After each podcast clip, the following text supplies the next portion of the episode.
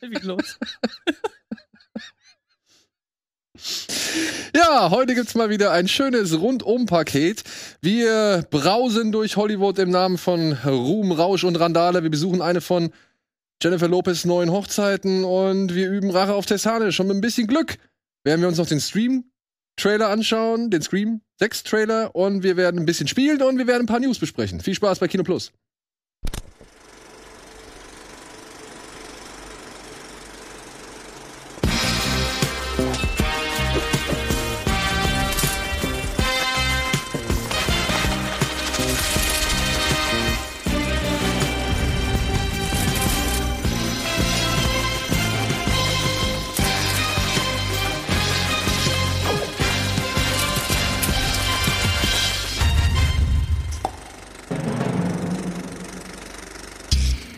Einen wunderschönen guten Tag, meine sehr verehrten Damen und Herren. Willkommen zu einer neuen Folge Kino Plus, ganz im Zeichen des Glücks.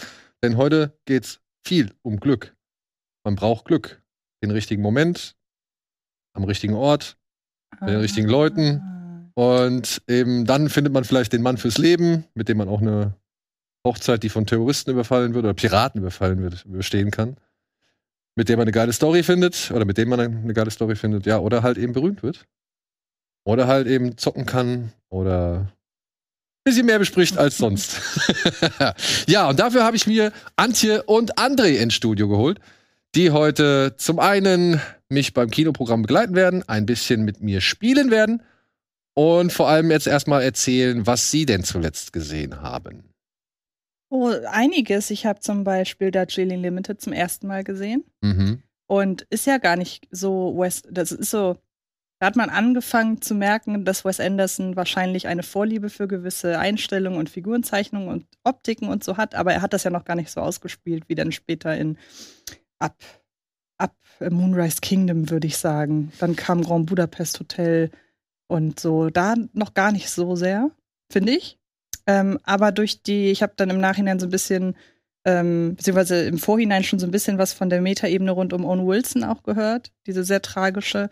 Und das hat dafür gesorgt, dass ich den wirklich sehr, sehr schön fand. Ist direkt so einer meiner Lieblings-Wes Anderson-Filme auf Anhieb. Hat mir echt gefallen.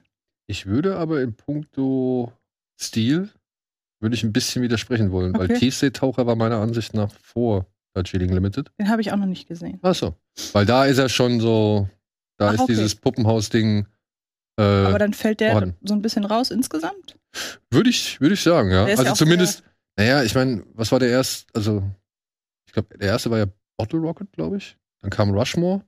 Und Rushmore mhm. zum Beispiel ist ja auch noch relativ unweständerig. Und Royal Tenenbaums ist doch auch von ihm, oder? Bitte? Royal Tenenbaums ist doch auch genau. von ihm. Oder? Aber der ist auch schon so ein Ausstattungsporno. Genau, ja, genau, genau.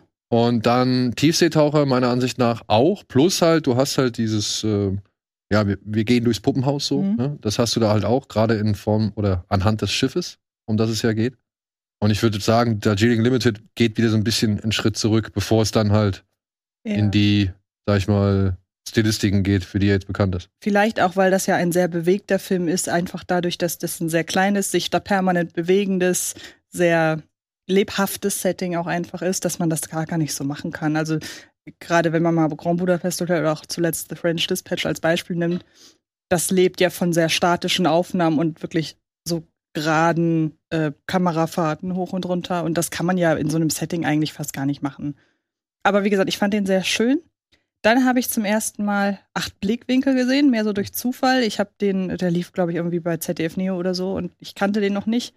Bin direkt reingestiegen, also weiß ich nicht, zwei, drei Minuten nach Anfang, da mit jo Jodie Foster ist es ja, glaube ich. Nee, nein, es ist nicht Jodie Foster, es ist äh, Alien.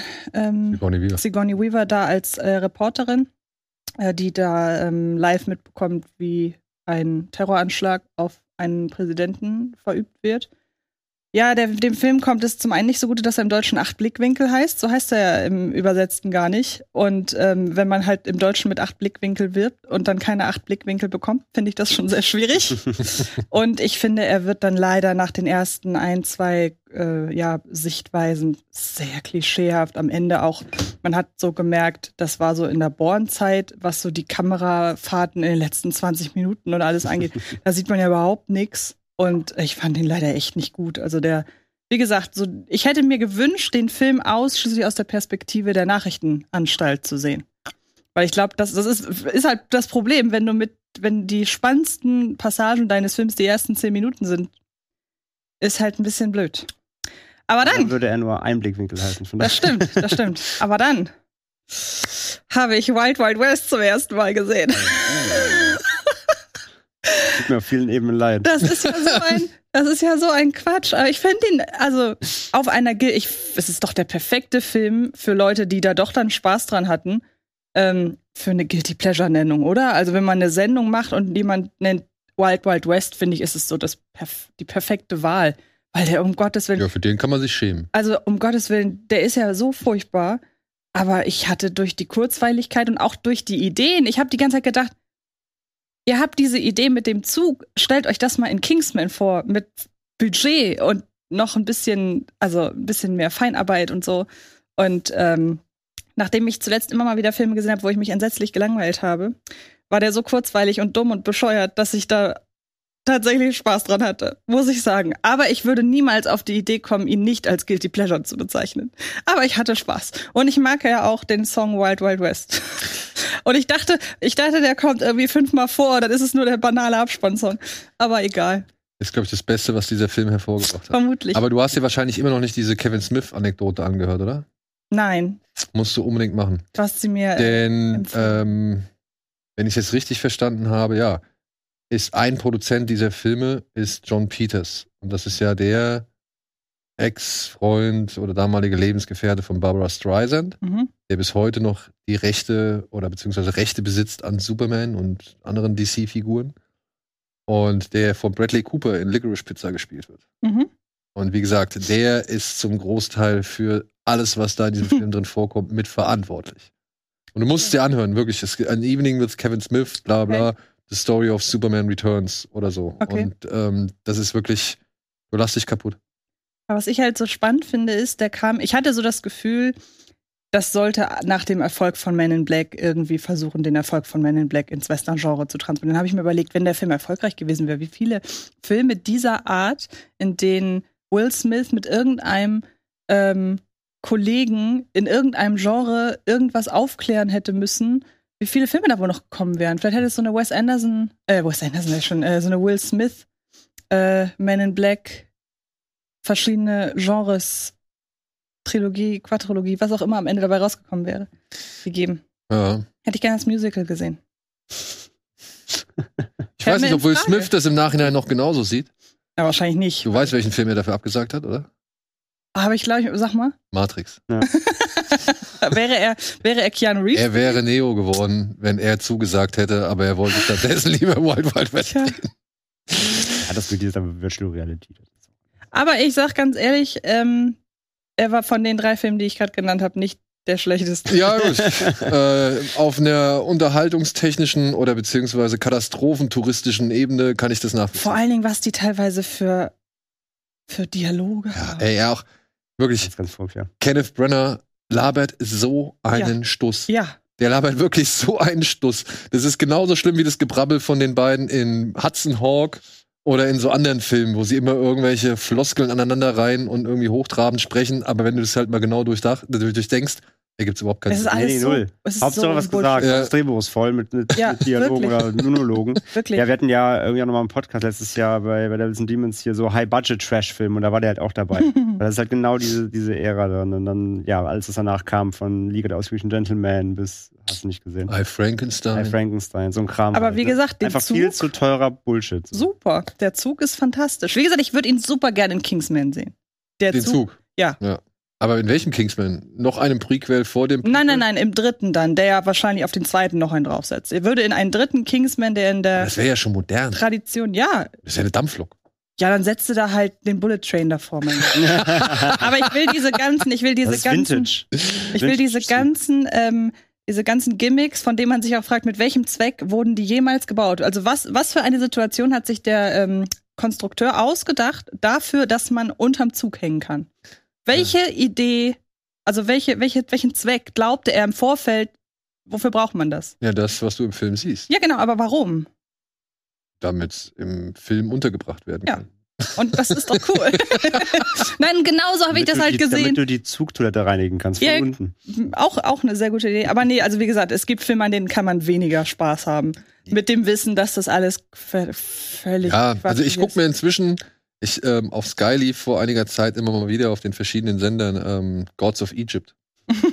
Auch sehr ich gut. meine, das ist ja auch so eine, so eine, weiß nicht, so eine Katastrophe mit Ansage, beziehungsweise so, ein- so ein. An dem Zug- hatte ich weniger Spaß, weil der war wesentlich kalkulierter noch. Ja, ja. Oder er war, oder er war halt im modernen Kino kalkuliert, wie Wild Wild West damals für seine Zeit kalkuliert Genau. war. Und weil du diese Kalkulation inzwischen so ein bisschen von, von weiter oben betrachtest, macht die meiner Ansicht nach ein bisschen mehr Spaß. Hm. Ja, weil wirklich sowohl Gerard Butler als auch, wer ist das hier? Ähm, ähm, ähm, na, Barbossa, glaube ich, aus. Da aus spielen einige Geoffrey Rush. etwas Ja, genau. Geoffrey Rush spielt ja, glaube ich, den Göttervater von sowohl Nikolai Kis- äh, Coster-Waldau als auch eben Gerard Butler, die ja Brüder oder beziehungsweise Halbbrüder sein soll, glaube ich, im Film. Ich bin mir auch nicht hundertprozentig sicher, ist mir eigentlich auch vollkommen Wumpe. Sie sind, sie sind halt irgendwelche großen Menschen oder großen Götter, die größer sind als alle anderen Menschen und machen halt irgendwelche Sachen und müssen halt mit dem einen Dieb da um die Gegend rennen und so. Naja, egal. Auf jeden Fall richtig viele Stars und dann halt so, so ein Overkill an Effekten. Ja, Ja, das ist ja das Besondere an diesen ganzen Filmen, dass sie viel zu gut besetzt sind. Ja. Die sind einfach immer viel zu gut besetzt. ja. Ich sag nur hier, Liam Neeson als Zeus, immer noch leg legendär. mit seiner Glitzerrüstung. oder? Und ich versuche versuch mich immer da rein zu versetzen, wenn ich halt Schauspielerin wäre, was ich denken, also was, was ich denken würde, wenn ich so ein Drehbuch bekäme, ob dann auch, ob es immer irgendeinen Moment gibt, in dem diese Leute einen bestimmten Gedanken haben. Lustig, Und ich dass, wüsste gerne welchen. Das habe ich mir tatsächlich bei dem Film gedacht, den ich gestern nach langer Zeit mal wieder eingeschmissen habe. Den habe ich irgendwie durch Zufall entdeckt und habe mir gedacht, komm, den guckst du dir jetzt mal wieder an. Der wurde irgendwo angeboten. Die Klasse von 1999. Kennst du den? Hm, klar. Gehört von. Ja, ist halt die Fortsetzung, beziehungsweise so Fortsetzung im Geiste von äh, Schulklasse 84 oder beziehungsweise die Klasse von 84. Damals war der Film, glaube ich, mit Michael J. Fox, ne? Ja. Der, der alte, ja. Der alte, ja. Da ging es um so eskalierende Schulsituationen. Und jetzt geht's halt wieder um eskalierende Schulsituationen. Allerdings in der Zukunft. 1999. Und dort kommt jemand auf die geile Idee, ein paar Androiden, die mit irgendwelcher Militärtechnik ausgerüstet sind, als Lehrer an einer Highschool, die besonders für ihre Kriminalitätsrate What berühmt could go wrong? ist, zu installieren. Und diese Schule, das ist so geil. Die wird schon am Anfang direkt eingeführt, dass sämtliche Schüler alle mit irgendwelchen halbautomatischen Waffen Mhm. durch so ein Drehkreuz gehen müssen und die Waffen abgeben müssen und sie wollen nicht. Der eine hält sich so richtig fest, als wäre es ein Stofftier. Und ähm, einer, Cody, glaube ich, heißt der, kommt aus dem Knast gerade frisch und kriegt jetzt halt eben die Auflage, ey, halt dich aus allen Gangaktivitäten raus, sonst wanderst du direkt wieder ein. Und ähm, er muss jetzt halt eben seiner alten Gang den Rücken kehren, aber es gestaltet sich so ein bisschen schwierig, weil sein Bruder noch in der alten Gang ist. Also es ist wie American Hi- History X, nur halt in der Zukunft mit Killerrobotern als Lehrern. Und da spielen halt aber auch ein paar echt bekannte Nasen mit. Da spielt Pam Greer, spielt eine der Ja, stimmt. Roboterlehrerinnen. Dann hast du Malcolm McDowell als äh, Schuldirektor und du hast Stacy Keach als der Entwickler dieser ähm, ja, Androiden. Und wirklich, da gibt's am Anfang direkt so die Vorstellung, die Präsentation von Stacy Keach und diesen Androiden. Und Stacy Keach, ich meine, der Typ war Mike Hammer, das war so ein, so ein Privatdetektiv, ja, also halt so eine Pri Privatdetektivserie, durch die er berühmt geworden ist, so mit Trenchcoat und Schlapphut Mhm. und so weiter. Und jetzt sitzt er da in diesem Besprechungsraum und hat halt so einen wirklich sauerstoffblonden Bürstenhaarschnitt, aber noch so ein kleines Fuchsschwänzchen hinten dran. Und steht da und muss dann mit irgendwelchen Kontaktlinsen und so seinem Oberlippenschnurres, muss allen Ernst erklären, warum es jetzt sinnvoll ist, diese Roboter da in der Schule zu installieren. Und ich denke mir halt, du armer Mann, ja, was hast du dir gedacht, als sie dir gesagt haben, zieh bitte diese Perücke auf und stell dich bitte in deinem komischen Future-Anzug dahin und erzähl dir mal, was die Vorteile von ja, technologisierter, äh, weiß ich nicht, Lehrerschaft sind. Aber macht Spaß. Kann man gucken. Kann man gucken. Und es gibt auch ein paar, ein paar Gewaltspitzen. Kleine. Ja. Patrick Kilpatrick als einer der Lehrer sehe ich auch immer gern. Also ja. Das war mein Hot Topic. Mhm. Du? Äh, ich habe einen Film noch nachgeholt, den ich letztes Jahr auf dem Fantasy Filmfest verpasst habe, den ich immer noch auf der Watchlist hatte. Hatte ich letztens dir empfohlen, als Dieser wir, Exit. genau, als wir in Wolfsburg waren. Äh, Next Exit. Äh, hast du den gesehen? Mhm. Ähm, geht darum, auch Zukunftsszenario, Geister sind real. Also alle können Geister Sind ja sehen. keine Geister mehr eigentlich. Ja, doch. Also, sind halt, also man sieht halt die Toten als Geister noch so rumdösen. Okay, so. okay. Und sind die dann Und- deformiert oder sind die Ja, die sind so wabern, so, so durchsichtig. So. Aber es sind Menschen. ja, ja, aber schon so Schatten halt eher. So, Okay. Genau. Und ähm, also jeder weiß, dass es Geister gibt, das ist bewiesen. Und äh, es gibt eine Forscherin, gespielt von Karen Gillan, äh, Dok Doktor sonst was, äh, hat ähm, ein Forschungsinstitut errichtet und ähm, also ist noch so in der Testphase und suchen jetzt Probanden. Äh, die machen quasi aktive Sterbebegleitung ins Jenseits. Wer keinen Bock mehr aufs Leben hat, lieber im Jenseits rumspuken will, kann das halt mit denen machen. Und gleichzeitig ist es für die halt eine Hilfe, um noch weiter mehr darüber über diese Geist, über das Geisterdasein zu forschen. Und ähm, zwei unabhängige Personen, ein Mann und eine Frau, wollen das durchführen, ähm, weil sie halt beide irgendwie ähm, vom Leben schwer gezeichnet sind, ähm, irgendwie mit, mit der Familie gebrochen, äh, irgendwie da ist die Mutter gestorben im, im Krach und also beide irgendwie super depressiv und halt wollen, wollen nicht mehr. Und ähm, kommen beide aus dem gleichen Bundesstaat und müssen halt irgendwie durchs halbe Land fahren, um da hinzukommen, zu diesem Forschungslabor und äh, mieten quasi beide durch einen Zufall oder durch einen, durch, eher durch einen Unfall durchs System das gleiche, den gleichen Mietwagen. Und stehen dann beide in diesem Mietwagen-Ding und so, ja, sorry, wir haben das irgendwie zugewiesen auf die gleiche Person. Ich sehe gerade, ja, ich sehe gerade, Ja, genau, Carbarian. ich sehe gerade, ja, genau. Ich sehe gerade, ja, quasi. Ich sehe gerade, ich sehe gerade, ihr habt beide gleiche, gleiches, gleiche Ziel, wollt ihr nicht einfach zusammenfahren? Die so, oh, kein Bock, aber ja, machen sie dann halt. Und dann hast du halt diesen Roadtrip von diesen zwei nicht lebensbejahenden Menschen Richtung Tod quasi. Und ja, dann ist der Film halt quasi gedreht von, von Melly Elfman, der Tochter von Danny Elfman, äh, Regiedebüt. Ähm, hast du einfach so ein melancholisches ähm, Comedy-Drama, so ein bisschen Richtung Go äh, Ghost Story, äh, aber ohne diese Lowery-Zähigkeit, sondern halt mit der Mischung aus teils Humor, weil die zicken sich dann halt an, die haben keinen Bock aufeinander, eigentlich wollen sie beide nur sterben, aber müssen jetzt mit diesem jeweils anderen Menschen noch da irgendwie abhängen. Aber natürlich erzählen sich dann ihre Lebensgeschichten und da hast du ein bisschen Melancholie, ein bisschen Drama, aber eben auch diese Comedy, weil die sich halt komplett ganze Zeit nur verarschen und, und äh, angehen. Ähm, und dann hast du echt so einen schönen Slice of Life-Film, der so halt das Thema, was macht Leben lebenswert, ähm, ja, sind, sind Dinge, kann man Dinge nicht einfach auch anders angehen, als einfach zu sagen, ich gehe ins Jenseits, ciao. Ähm, und arbeitet das halt ganze, das Ganze in ihre Dramen auf, ihre Lebensdramen. Ich, ich habe einen Verdacht, schön. wie das Ende ausgeht. Und das ich jetzt nicht, aber äh, er klingt halt im ersten Moment sehr Depri, ist er aber nicht. Hm. Weil er trotzdem irgendwie immer es schafft, so diesen Denkanstoß zu geben. Vielleicht findest du ja doch noch was, dass es irgendwie lebenswert macht. Und es ist nicht alles am Arsch so. Der war echt schön. Der war echt, Okay. der war echt schön. Kommt da, ist der in Deutschland schon raus irgendwie? Soweit ich weiß, nicht. Oh, ich finde, der klingt sehr schön. Aber vielleicht hat er einen ganz komischen deutschen Titel. und Ist irgendwie bei. Vielleicht Ich guck irgendwie. mal. Nächste, Nächste nächste Ausfahrt Nächste jenseits oder Ausfahrt sowas, genau. jenseits. ja, also nee, Ne- Next Exit heißt es auf jeden Fall im Original. War, fand ich wirklich, hat mir sehr gut gefallen. War echt, war echt nicht, nicht zu schwer, damit du wirklich irgendwie die ganze Zeit so, äh, sondern immer diese, dieses Auf und Ab und macht das echt, finde auch einen schönen Ausgang. Mochte ich. Wie hieß denn dieser komische Film, der war irgendwie, lief mitten während der Corona, nee, während der schlimmsten Corona-Phase. War das auch Nikolai Costa-Waldau? Der dann irgendwie so ein Institut fährt? Ach so, ja, doch, den haben wir gesehen. Suicide.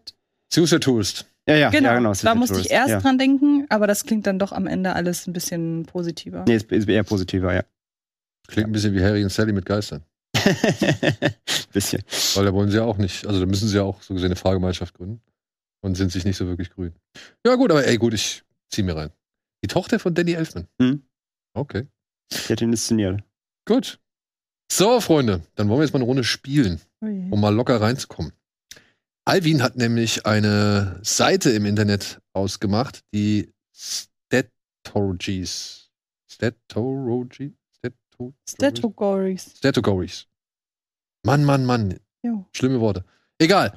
Und dort gibt es mehrere Spiele, ja, zum Thema Ratings-Raten oder halt eben Box-Office-Raten. Oh nö, bitte nicht Box Office. Das kann ich nicht. Das kann ich in Doch, Deutschland, aber genau das ich das machen wir jetzt erst recht. Wir Oh, machen nö. Box-Office. Oh nein. Ja, da geht's nämlich nur darum, und wir müssen zusammenarbeiten. Wir können nicht alleine arbeiten. Das Lassen wir Schröck das einfach ganz alleine. ich will jeden Fall einen Kaffee holen. Wir müssen jetzt einfach anhand von zwei Filmen entscheiden, wer ist oder wer hat das höhere Box-Office. Und wenn Okay. wir also- falsch liegen, müssen wir von vorne anfangen. Und es geht um Ach so. die US-amerikanischen oder weltweiten Einspiele und noch wichtig, wirklich Box Office und nicht Zuschauerzahlen. Ich kann das nicht lesen. Which movie has made more than uh, more box office revenue Worldwide. worldwide? Okay, also Geld. Geld. Und an diesem Punkt scheitere ich. Gross Revenue Stats updated Mai, May 22, also bis Mai 22 geht. Okay. Ja, dann wollen wir doch schon mal anfangen. So. Was haben wir denn hier? Oh. Äh, Lion King auf jeden Fall. Naja, er hat auf jeden Fall den 3D und bestimmt auch Überlängen. Nee, das ist einer, glaube ich, der zehn erfolgreichsten Filme jetzt gewesen. Ja, ja. Und Avatar. ab war nicht in 3 Ab war, glaube ich, auch nicht in 3D. Nö. Wenn's Ah, Box- war gerade Avatar. Aber wenn's ums Box Office aber geht- Ich, aber ich will auch Lion King Wenn sagen. es ums Boxoffice geht, dann würde ich sagen, König der Löwen. Und ja, Sehr gut. siehst du, sag ich doch, das ist einer der. 1,6. Ja. Ja gut, äh, also es ist jetzt nicht wirklich schwer. Das muss Lion King wieder sein. Schön, wie sie, Das schön, wie sie auch das, schön, wie sie das gegenüberstellen. Ja, dann auch Lion King, bitte. Aber immerhin 8 Millionen. Oh, äh, weiter das, spielen. jetzt wird's knifflig. Mad Max oder No Country for Old Men? Aber der eine ist es, das ist inflationsbereinigt wahrscheinlich auch alles, oder? Ich von aus, ja. Ich meine, der Ja, eine hat einen Oscar, Wollte oder, ich gerade sagen, No Country for Old Men war in der ganzen Award-Season. aber heißt das dabei. unbedingt, dass viele Leute Nee, dabei das heißt es überhaupt Nee, nicht. das heißt es auch nicht, aber normalerweise Aber, ähm, ist dann ja die, ist dann ja das Interesse für den Film kurzzeitig wieder aufgeflammt. Bei Mad Max könnte ja sein, dass der Wiederaufführungen hatte, wegen Mad Max Fury Road. Ja, aber guck mal, wenn ich das richtig sehe, sind es 8.771.000, oder? Das ist schon ein bisschen wenig. ich glaube auch No Country hatte mehr. Ich Ja, glaube, ich würde jetzt mal No gesagt. Country äh, auch dazu tendieren, dass der, dass der mehr hatte. Ja, und wenn das ein richtig krasser Flop gewesen wäre, würde man sich daran erinnern. Genau. Sagen wir mal No Country. Okay. Ja, gut. so viel. Ja, ja, gut, das Äh, ist ja. ja, da ist Spider-Man. Spider-Man, bitte. Ja, ein bisschen drüber. Leicht. Pi, gut, ja. Auch Spider-Man. Da möchte ich aber, Schwierig. ich hoffe, die nächste Antwort ist dann Pi, weil ich möchte wissen, ah, okay, ich wollte wissen, wie viel der hatte. Drei Millionen. Oh, das ist jetzt auch schwierig. Ich glaube, der war nämlich gar Nee, nicht so doch, erfolgreich. Ja, aber war- der war aber nicht, mehr als der war, Pi der dür- war, dürfte der gemacht mehr haben. als Pi auf jeden Fall, aber nicht, Fall. nicht, nicht viel, glaube ich, viel wie gehofft, Doch, ja. Also Shape of Water. Shape of Water. Definitiv, aber ich glaube viel, ja. Oh doch. Ui, hat er doch so viel gemacht? Der, doch, der hätte weniger gemacht, ja. Onward war ein Flop auf jeden Fall, Ja. das weiß ich. Ich würde auch sagen, dass Shape of Water weiterhin vorbleibt. Jetzt bin ich mal Wort war auch super schnell im Streaming, glaube ich, deswegen dann. Ich Obwohl? Ah, oh, Ja. klar. Knapp. Uh, haha. Das knappste bisher, glaube ich. Ja, gut, das ist jetzt irgendwie auch irgendwie Da bin ich raus, weil da, das ist äh, Inflation, da bin ich, das weiß ich nicht, keine Ahnung. Nee, aber ähm, Citizen Kane war ein Flop. Also der wurde ja, Zur damaligen wurde ja Zeit. der wurde ja mit so einer Hetzkampagne wurde er ja runtergemacht. Also der Randolph Hearst, der Mann, der da eigentlich in Citizen Kane so ein bisschen porträtiert wird, Mhm. der hat all seine mediale Macht dafür genutzt, diesen Film zu diskreditieren. Aha. Deswegen, ich würde auch sagen, Onward ist hier erfolgreicher gewesen. ja. Wow. Komm, die 10 kriegen wir noch hin, oder? Äh, Shining. Ui, ja, aber Shining, oder? Auch mit 1000 Komm. Wiederaufführungen. Shining. Ah, so. Shining. Ja, ja. Da bin ich jetzt bei Spider-Man. Spider-Man, ich auch. Ah, der ist 2002er. Ja, trotzdem. ja, Ja, glaube ich auch. das war ein dicker Hit. Oh ja. Ja. cool, 10. Bin ich weiterhin bei Spider-Man. Spider-Man. Auch, ja. So sehr ich den anderen Weil- Film äh, Ja. mag. Qualitativ rechts, definitiv besser, aber. aber immerhin, 160 Millionen. 160 Millionen, nicht schlecht. Wir machen so lange weiter, bis wir einen falsch machen. Ja, ja. Wir sind ja jetzt schon über 10.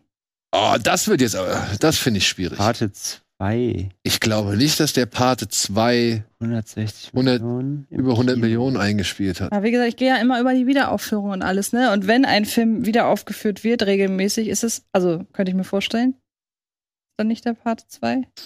Ja, aber Mhm. ah, Das, das, finde ich jetzt wirklich nicht einfach. ey, ich sag Pate trotzdem, 2. ich sag Billboards. Meinst Also, du? meine Stimme geht zu Billboards. 160 Millionen hat Pate 2 nicht gemacht? Ich glaube, ich wäre bei, tatsächlich bei Pate. Also, ihr überstimmt mich? Ich, also ich wäre bei Pate. Du, es liegt an dir. Ah, es ist, richtig, es ist echt hart. Du weißt, wenn das falsch ist, bist du alleine schuld. Ja, das, das ist nämlich voll auf mich. Aber 160 Millionen im Kino.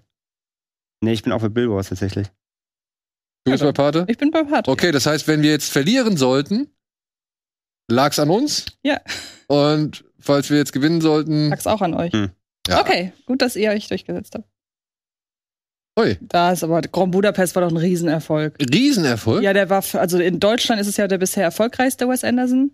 Und der hat ja in Deutschland, hat der, war das ja so ein, so ein, so ein wie heißt das? Äh, Long, Longplayer? Nee. Ja, okay, das, das mag sein, aber reicht das für, Ah, ich glaube- für weltweit? Ich meine, das war sein. Oh, das ist Aber jetzt so gefährliches Halber. Ich meine, ich habe den als erfolgreichsten Wes Anderson-Film abgespeichert im Kopf. Dann sage ich jetzt auch, ich sag jetzt auch mal Grand Budapest, aber ich glaube, das ist nicht so viel. Okay. Ich glaube, es ist auch nicht viel. Also ich glaube, die Diskrepanz oder die, die, die äh, Ich sagte, er hat über 100 Millionen. macht Budapest. Budapest, okay. Naja, doch. Oh, okay. Echt, hätte ich auch nicht Sehr gedacht. erfolgreicher als Billboards. Ja. Krass. Hätte ich drunter gesehen. Also unter Billboards. Tja, Psycho. also. Hm. Uff. Okay, da bin ich jetzt ein bisschen ganz raus. Was der, Das haben wir jetzt vor allen gesagt. was hat der im Psycho im Kino gemacht? Nee, ich Boah. sag Budapest. Glaube ich aber auch, ja. Für mich, dass der mehr als 100 Millionen Antje? gemacht hat. Ja. Ich, ja. Noch kannst du uns überzeugen. Ja. Nicht mehr. Naja, okay. Ui. Aber diesen Ja, da- da, halt wirklich, das kann man wirklich ganz schlecht abschätzen. Aber so Mhm. oft läuft der ja auch nicht. Ich meine, Star Wars. Definitiv. äh, ja. Star Wars. Jetzt kommt's. Das, daran scheitern wir. Oh, welcher ist das? Das der ist, Original. das ist der Originale, der Trickfilm. Ui. Ich sage Aladdin. Ja? Echt? Ja, ich habe auch den leisen Verdacht, ey. Den habe ich vor kurzem in einer Wiederaufführung übrigens im Kino gesehen. Wo Ein Zeichentrickfilm. Ja. Das war toll. War das vor oder nach Mai 2022? Davor. davor. oh, das ist jetzt. Ja, André, was sagen wir? Äh, Du sagst Aladdin Aladdin. mehr Was war das? 500? Ey, Aladdin war doch in der 50 Millionen? Hochphase der disney -Art. ja, aber mehr als 550 Millionen? Ja, und war auch vielleicht auch nicht. ich weiß. Ich, aber ich sag Aladdin. 550 Millionen Aladdin. Aber dann würde man öfter von ihm hören, vielleicht? Bei den richtig großen. Ist der in der Rank, ist der in der Rankliste so weit oben immer? Ich bleib bei Star Wars. Ich sag auch Star Wars. Dann. Nee, obwohl. Oh, 550 Millionen Aladdin, ja? Kannst du nicht das Ohr War- anklicken? War, war der Originalkönig der Löwen, der war davor oder danach? der Original. Der war danach. Der war danach. Danach. Der war 94 oder 96. oh, ich weiß es nicht. Aladdin schon so der absolute Pass Break- auf, okay, ich gehe ich geh Risiko. Ich sag auch Aladdin. Okay. Du bleibst bei Star Wars? Ich sag Star Wars. Okay. Oh, war das Uh, knapp. Alter. Oh, Aber das okay. war richtig Schade. knapp. Das war wirklich Wir haben uns knapp. nicht blamiert. Nee. Aber 500 Millionen, krass. 505, Also, dass der 547. viel gemacht hat, ja, aber hätte ich echt nicht gedacht. Krass, Freut mich okay. für den Film, aber. Shit, ey, mein Instinkte sagte mir auch Star Wars, aber ich habe auch gedacht, vielleicht, okay, das war damals dann, ne, das, du Mhm. hast ja recht. Da kam ja wirklich, da kam ja ein, ein Disney-Hit nach dem anderen. Und du musst ja auch überlegen, wenn du noch nach weltweit gehst, können ja mehr Leute in Aladdin gehen, was die Altersbeschränkung angeht, als in Star Wars. Zumindest, ja. Aber So, das komm. war wirklich gut. Ja, 15. Schafft das mal zu Hause auch. Ja. So, jetzt, äh, aber Jetzt dann. kriegen wir die ganzen Screenshots von Leuten mit 100 und so. Wir so, hm. Das wäre aber, ey, macht das gerne zu Hause. Ohne Google, eure ne? Ergebnisse. Ohne Google, aber ohne genau. Google, Freunde, ne? Wir haben es jetzt hier auch äh, Ab 1000 wird's blank gemacht. So, jetzt machen wir Ratings Movies mal Oh ja. für den Rest der Zeit. Okay, Ratings. Vielleicht verkackt man doch schneller. Bei IMDb. Also, welcher Ah, ja, Film okay. hat das höhere Rating? Bei, äh, Your Name, definitiv. Ja, Your Name. Das, Your war, Name. das, das war doch zeitweise einer der bestbewerteten, oder? Oh, aber oh, oh, nicht okay. schlecht. Der Film, hat der einen anderen deutschen Titel? In the Name of the Father, sagt Im mir Namen des gar Vaters. Ja, des Vaters. Der sagt mir gar nicht, noch nie von Hätte ich gehört. aber nicht gedacht, ich hatte wieder so einen Siebener. Das ist jetzt Billy Wilder, ne? Das ist natürlich jetzt auch schwierig, weil das ist, Mhm. glaube ich, so ein Top 250 Kandidat. Aber Your Name auch. Ja, aber der ist halt schon älter. Das ist so. Ich sag Ja, Apartment. Ich sag, ich sag Your Name, weil du sagst schon älter. Ich glaube, die Nutzer von Die IMDb packen, ge passen genau in die Your Name Zielgruppe. Und ich würde behaupten, allein deshalb, weil mehr Leute für Your Name abstimmen, hoch, ist es Your Name. Okay, ich sag Apartment. Okay. Jetzt muss André entscheiden. 8,3.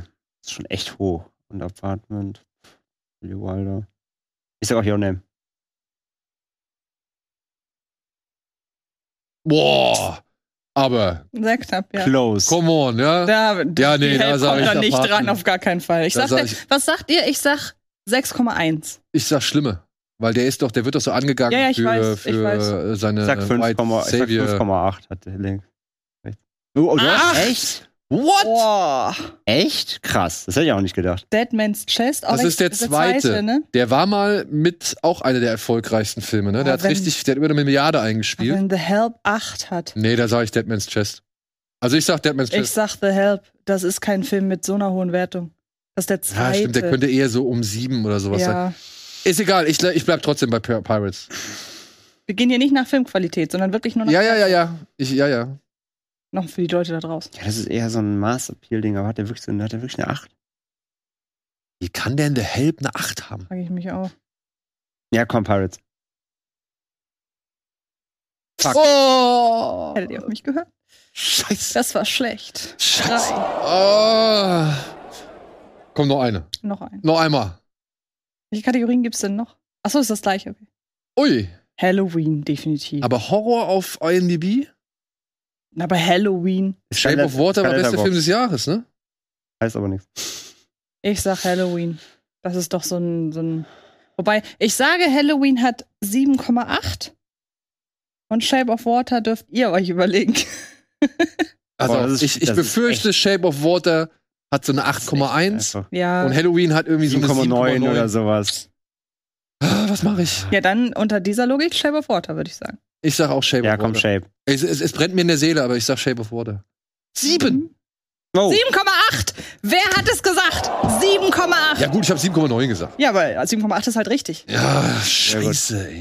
Null. ja, aber, aber du hast schon recht, weil Horror hast du echt oft, dass es eher Ja, unterm Schnitt liegt. Letterbox ist, finde ich, im Schnitt bei Horror. aber hätte man jetzt auch sagen, also einnehmen, also ich meine, obwohl Ja. der Film ja den Oscar bekommen hat, Ja. hat er auch eine Menge Gegenwind bekommen, ne? Also sieben hätte man drauf kommen müssen. Äh, was hatte, ich habe jetzt gar nicht gesehen, was Shape of Sieben. Water hatte. Sieben. Sieben, okay. Also ist für mich wirklich auch eine reinrassige sieben. Ja. Ja, absolut. Oh, Ich habe jetzt eigentlich will ich noch Bock gemacht. Wir können doch, also wir können doch keine Null stehen lassen. ja, nee, eine Null können wir nicht stehen lassen. Komm, gib uns noch eine. Einmal, einmal Ranking. Oh. Ja, da sage ich auch so und dies. Ja, das ist der zweite, ne? Ja. Double Tap. Aber In Sound Dies sagt mir auch nichts. Villeneuve, die Frau, die singt. Ah, danke schön. Okay, ja, dann sage ich, das ist doch so ein, Er ist super. so ein, Dings. auch Ja. so ein Geheimtipp. Also das hätte Aber der zweite Zombieland 7 finde ich krass. Hui. Tarantino auch beliebt. Jetzt ist egal, wir haben einen. Ja. Aber Bastards Könnte der 8,1 oder 8,2 haben? oder 8,6. 8,6, meinst du? Ist so hoch oder ist Ah, ist Bastards nicht in der Top 250? Ich weiß es nicht. Ich sag Bastards. Ich sag auch Bastard. Ich glaube, der ist beliebt einfach. Ja, komm. Bastards. Ja, Boah. okay, krass. Pfui, Das ist hier wesentlich knapper. Ja, ja, das ist deutlich Oh. knapper als. Oh, ja, ich befürchte Private Ryan, Ich auch. aber weil ich mich einfach zu sehr dagegen sträube, sag ich weiterhin Bastard. Ich sag Private Ryan. Du? Ja, Oh, Private Ryan? Ja. Sie haben sich für uns entschieden. Oh, Sing 2? Nein, Dürfen das wir aber, ich. ich weiß, ich wollte nur sagen, ich behaupte, Sing 2 hat so ein um 7,5, Ja. weil der wird wirklich gut bewertet. ja, Das, ist, ist das, er auch. das würde ich also der ist nicht erfolgreicher als Private Ryan, aber aber, da bleibe ich bei Ryan. aber Ja. der Sing 2 ist beliebter, als man denkt. 8,2, Alter. links. Ja, 8,6. Echt. Einloggen, Ja, einloggen. please. Ah, 7. Ja. Mhm. Auch Reservoir da sage ich Reservoir Dogs. Also da bleibe ich bei Tarantino. Same. Und wenn er nur eine 7,9 Ich hat. sage, es ist wesentlich, ich sage auch Reservoir Dogs, aber ich sage, es ist sehr, sehr knapp. Ja, also ich würde es jetzt Ja, nicht so so eine viel 7,6. höher einschätzen. Oh, Okay, Ah, na okay. 8,3. Oh. Uh, Sind die nicht alle in den Top 250? also die werden auch sehr gemocht. Aber ich Ja. würde jetzt sagen, der reicht nur bis zu einer 8,1 oder 8,2. Weil den auch weniger gesehen haben. Reservoir Dogs ist so eine, den loggen alle bei sich selbst, die die nicht gesehen Könnte ich Einfach trotzdem loggen, ja. haben. Genau. Reservoir ja, Dogs? Reservoir Dogs. Weiterhin. Okay, wenn wir jetzt verlieren, können wir auch. Ja. Ja, okay, trotzdem. Ja. Äh. Äh, Return the Jedi. Jedi. Das müsst ihr machen. Ich weiß nicht, wie beliebt der ist. Naja, nicht mehr so beliebt wie die ersten beiden. Aber ich sag trotzdem Ich sag Jedi. trotzdem auch Star Wars, ja. Ich glaube, die hat mehr als Ja, eine 8,6, Ja, 8,3. ja, ja. Ah, was hatte der eben? Eine Sieben. Ne? Eine Nee, eine Sieben. 7. Okay, Star Wars. haben wir uns Das gemerkt. wissen wir jetzt schon, ja. Wie, Hä? jetzt ist 7,3. Was soll denn das? Ich dachte, hat jemand Wo in der kommen denn die Regie drei noch Stimmen her? gewotet, aber echt. Fight Club Ja, Fight Club. Ja, Fight Club. Safe.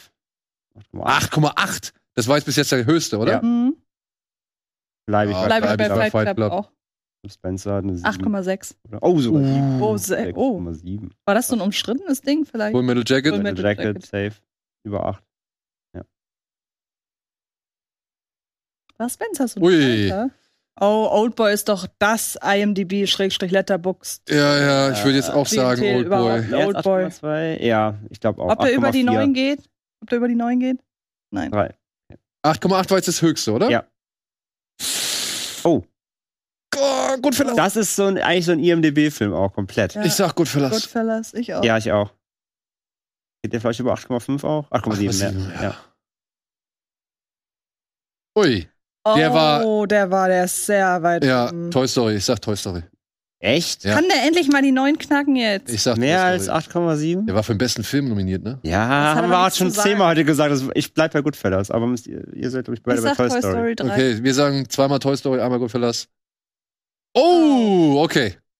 Na gut, aber mit 13 kann man, kann Ja. man schon mal Ja, absagen. damit kann man leben, damit kann man jetzt auch wundervoll in die News übergehen.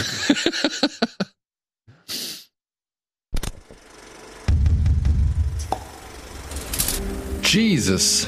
Mel Gibson startet mit Passion Christi 2. Pech für Lethal Weapon 5. Taube Underground. Michael Bay wurde für Six Underground angeklagt. Klartext.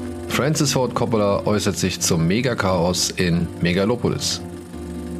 Arme Randy. Kevin Williamsons Reue und Trauer über einen Filmtod.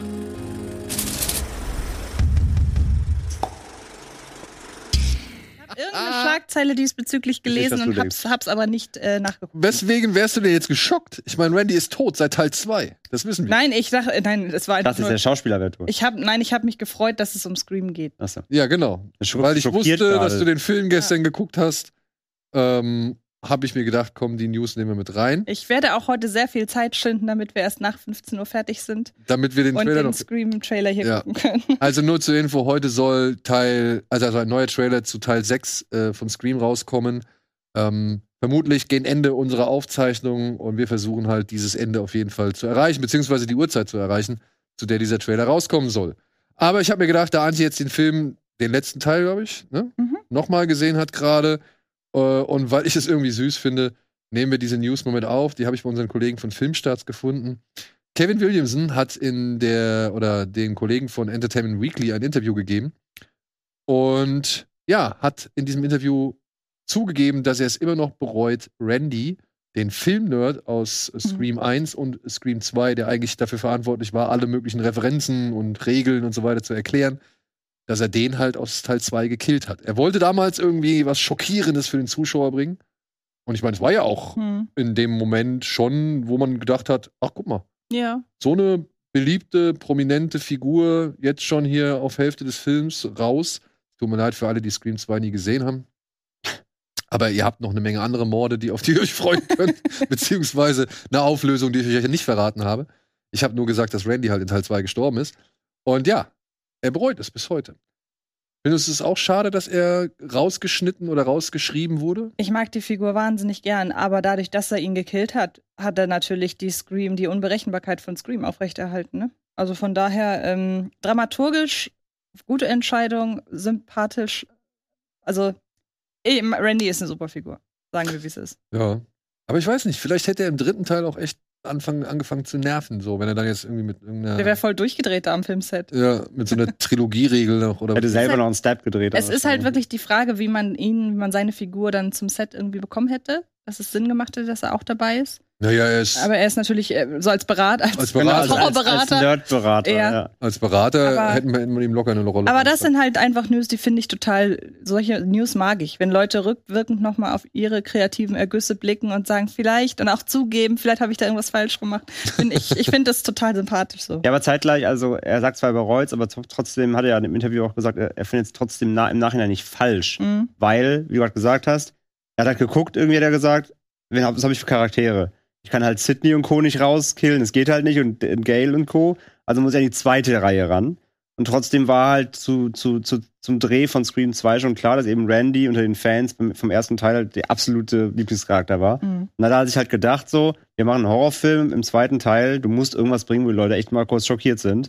Und dann muss halt einfach mal in die Lieblingsfigur gehen. Also er sagt trotzdem für den, für den Spannungserhalt und für dieses Gefühl, hier kann alles passieren, jeder kann sterben, meint er trotzdem nach wie vor, war das die beste Drehbuchentscheidung, weil eben dann die Stakes hochgesetzt wurden und äh, dann nicht klar war, ja, okay, alle haben Plot-Armor. Also von dem her ist er nach wie vor davon überzeugt, dass es richtig war. Aber rein jetzt was, hätte er, gewusst, dass die Legacy so lange bis heute weitergeht, hätte er den Charakter vielleicht dann doch noch drin gelassen. Sechs Filme, ne? Damit bewegen die sich jetzt auf Niveau von Nightmare und In Richtung Friday und Co. Friday und Halloween. keine Ahnung so, ne? Also, Ja, nur mit einem qualitativ äh, besseren Durchschnitt, finde ich. Das kommt auf an, wie du fragst, aber, aber ins, also insgerein vom, vom, ja klar. rein Also bei Friday bin ich halt komplett raus. Ähm, ja, gut, bei Freddy, ah, ich bin ein großer Freddy-Fan. Warten wir mal ab. Ich mag Ja, ja, durch du. die Bank auch alle Freddy-Filme. Ich meine, wenn Horror, also ich meine, du wirst ja nur zu so einer Ikone, wenn du halt ein bisschen was auf der Liste hast, ne? Also ich weiß nicht, welche Figuren ähm, nur einen Film brauchten, um richtig Hm. unsterblich, also da gibt's weniger, meiner Ansicht nach. Du hast einen Jack Torrance zum Beispiel, er hat halt einen Film gehabt und seitdem weiß man, wer er ist. Pennywise brauchte auch zwei Filme, beziehungsweise Hm. hat mindestens zwei Filme gekriegt, auch wenn es jetzt eine Geschichte war. Aber danach hast du ja fast nur Fortsetzungstäter, oder? Wenn du von den großen. Mm, Ja. Also wäre, glaube ich, relativ schnell bei den Leuten, die das mochten, ähm, nee, ich will nicht sagen Hype kreiert, aber durchaus Potenzial hätte, wäre natürlich äh, die am Ende als äh, Killer enttarnte Figur von Malignant, weil die, Ja. weil die äh, halt einen hohen Wiedererkennungswert in dem hat, wie sie killt und wie sie sich bewegt. Das ist ja immer, also die hat viel Alleinstellungswert. Irgendein Film fällt mir gerade der wird dann ja bestimmt auch noch ein zweiter Teil. 100 Pro, bin ich, Ja. ich überzeugt. Und Ja. irgendein Film war doch auch irgendwie gerade, vielleicht komme ich noch drauf, aber neulich habe ich auch irgendeinen Film gesehen, wo ich dachte, da haben sie eine Ikone in den Sand gesetzt, die eine hätte werden können. Ähm, das war eine gute Killerfigur, aber mit einem schlechten Film drumherum. Eure Spezialität. Terrifier 2?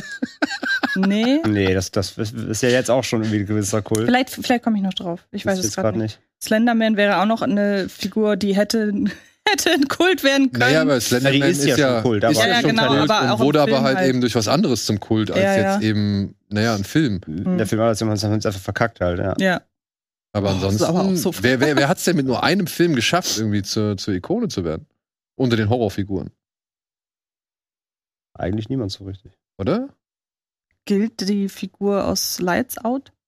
Das ist auch so eine Figur, wo man denkt, die könnte Ist Nochmal- die, ist die auf einer Ebene mit einem Pinhead, mit Nein, einem Freddy, mit einem Nein, auf Michael. Myers? Nein, eigentlich nicht. So, ne? Also so die, Aber dann selbst Ghostface, ich meine, ne? Also du, du, du weißt ja schon eher, wer Ghostface ist, als Ghostface hat immerhin ähm, noch als Bonus, finde ich, dass es ja hier wirklich nur um das, Op die, ja, ja. die Op das optische Auftreten geht, weil er ist ja kein, keine einzelne Figur. Ähm, aber ich finde, Terrifier 2, äh, Terrifier kann man schon dazu nehmen, weil es hat ja keine zwei Filme gebraucht, um diese Clownsfigur so populär zu machen. Die war ja schon wirklich nach einem Film populär. Nee, die hatte noch mehrere Auftritte in Ja, den Kurzfilmen. Kurzfilme. Gab ja vor kurzem Ja. noch, aber Und dadurch hat sie ja eigentlich so ein bisschen Ja. den, den Ruf aufgebaut. Ja, ja. Hm. Auch eine gute Frage an euch da draußen. Gab es für euch Horror-Ikonen, die es mit nur einem Film geschafft haben? Beziehungsweise die jetzt wirklich nicht so viele Filme haben, wie jetzt die vergleichbaren wie Jason? Na gut, Samara. Aber die hat, wenn du sagst, nicht, wenn du das nicht auf einen Film beschränkst. Ja, aber die hat ja auch mehrere, oder? Ring du hattest- meinst du? Ja, genau. Ja, aber du aber es gibt ja acht Ring-Filme in Japan. Ach so, ja, stimmt. Das ist immer, Also Ja, Grudge ja. gab es ja auch Es mehr. gibt ja viel mehr Ring-Filme Ja, in Japan stimmt. als bei uns, die sind ja nicht rübergekommen. Also selbst die haben alle mehrere Teile. In The Grudge gab es zwei Originale, zwei nochmal asiatische Remakes, plus dann US-Remakes, auch schon fünf, sechs, sieben Ja. Filme. Nee, vielleicht, ja, doch. Vielleicht fällt uns ja im Laufe des Films noch. Christine. Ah, da wüsste, also, habe ich nie gesehen. Wenn, wenn ich eine Horror-Ikone nicht kenne, dann ist sie nicht. Ist das, Auto. ist das der Chuck? Ich wollte gerade sagen. Ja, so in seinem eigenen kleinen Universum. Aber. Der Truck aus Rea M, ja, ja, der mit dem im Ja. Gesicht drauf, ja, genau. den kennt man. Ja, gut. Wen man auch kennt, ist Francis Ford Coppola. Und vor allem kennt man. The Empty Man. Würde ich sagen. Ach so, ist der der- Anti-Man. Ja, aber ist der jetzt schon so. Aber zählt da mehr die, da zählt ja, finde ich, auch mehr so Eigentlich diese- mehr die Legende. die Legende ne? als die Figur. Genau. Ja, man kann sich den Empty Man schlecht in Schrank Und du hast ja genau, und du hast halt, du hast halt niemanden, Ich glaub, den du, also das ist halt keine richtige Verkörperung, ne? Genau, da gehört die Idee, Ja, ist mehr, ist mehr gut, die okay, ist habt mehr recht. Also du siehst als die- eine, Du siehst die William Shatner Maske, du weißt, bam. Du siehst Ja, die Krallenhand, recht, du weißt, okay. bam. Du siehst die Eishockeymaske, Also- bam. liebt den Film ja, aber ich finde auch halt Empty Man ist mehr dieses, diese Ja. Sage drumherum, diese Legende, Ja. als die Figur. Aber ja. Und er hat halt noch nicht so einen Kult, meiner Ja, Meinung ja, ja. nach. Also der Kult müsste, Film- wenn dann noch so ein paar Jahre wachsen. Er hat einen Kult. Ja, er hat einen. Kult. Und uns. Ja. Und uns. Nee, So. gut, ihr habt recht, aber man kann den Film nicht oft genug droppen. Ja, genau. Das sowieso. So, kommen wir zu ja, einem Mann, der auch ein paar Kultfilme gemacht hat. Nämlich Francis Ford Coppola. Der will sich ja jetzt noch mal seinen Lebenstraum verwirklichen und einen Film drehen namens Megalopolis. Darin soll es um einen Architekten gehen, der ein völlig von einer Naturkatastrophe zerstörtes New York neu aufbauen möchte als Utopie, als also, also, als utopische Stadt äh, von allen erdenkbaren Formen, Größen und, und Variationen gespielt von Adam Driver, wenn ich es jetzt richtig verstanden habe. Und es gab laut Hollywood Reporter diverse Gerüchte beziehungsweise diverse Hiobsbotschaften. Coppola hätte die gesamte Effektabteilung gefeuert oder beziehungsweise nach Hause geschickt. Es gäbe auch keinen Setdesigner und so. Man hätte sich irgendwie verschätzt, was das Budget angeht, weil man irgendwie doch so viel wie möglich bauen wollte, sich dann entschieden hat, nee, wir gehen jetzt doch auf Greenscreens und so weiter und so fort. Und ja, es scheint sich der nächste äh, die, nächstes, die nächste Reise ins Herz der Finsternis äh, anzudeuten. Denn ähm, das hat er ja nun mal schon einmal hinter sich gebracht mit Apocalypse Now. Die Dokumentation dazu, fast genauso berühmt wie der Film selbst. Ja, Chaos gab es ja laut Berichten eigentlich fast an jedem seiner Filmdrehs der großen. Ja. Ja. Ich meine, er hat ja, Ja, schon mit ja. ein, zwei anderen Filmen auch noch sein eigenes Studio also, in also den Ruin überraschend ist das jetzt nicht für seine Produktion. Aber offensichtlich nicht richtig. Er hat sich nämlich dann äh, über eine andere Zeitschrift, ich Mir glaube, ist gerade einer eingefallen, ein Film von gerade. Soll ich ihn jetzt noch nennen? Ja. ja, sag, Trick or Treat. Der hat Der- doch bisher nur einen, der kleine Kürbiskopf. der zweite kommt dieses Jahr, aber, äh, oder soll dieses Jahr kommen, aber ähm, ja, Aber Sam, da würde ich- der kleine Sam, Sam. heißt er. Und- Sam. Ja. Da, ne? Ja? Ja. Ich hoffe nur, ich meine, es ist schon lange her, dass der erste rausgekommen Bei ist. elf. Ja, und trotzdem erinnert ihr euch noch an Sam. Ja, das- klar, wir, weil wir den Film auch echt Ja. richtig mögen. Aber, Aber den könnte man sich in seiner Wirkung in den Schrank stellen. Da gehe ich jetzt stimmt, gerade auf nach. jeden Fall. Und der ist geil. Ja, absolut. Ja. Und ganz schwer zu kriegen in Deutschland leider. Trick or Treat. Ja, weil der nur irgendwie ganz wenig, ein, glaube ich, nur eine Auflage hatte, muss man irgendwie 30 Euro für die DVD bezahlen. Aber wie gesagt, ein zweiter, zweiter Teil ist in der Mache. Okay. Dann gibt's bestimmt Entschuldigung, Neuer. Nö, alles gut. vergessen. Nee, aber guter Einwand, ja. Ähm, ja, der wäre vielleicht einer.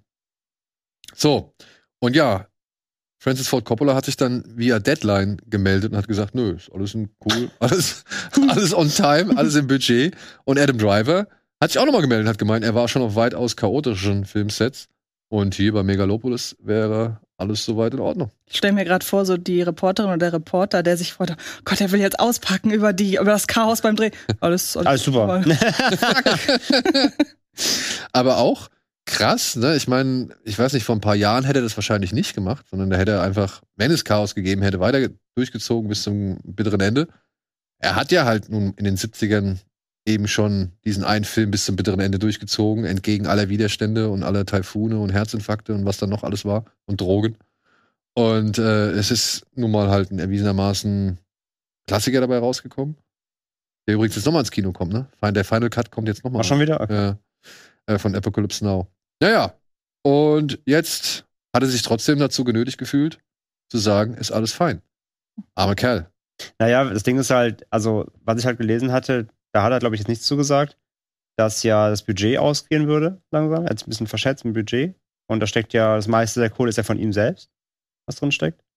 Also da hat er sich wohl verkalkuliert, die werden irgendwie über 120 Millionen und es reicht nicht mal bei der Hälfte fertig quasi, also brauchen vielleicht noch was Doppelte irgendwie.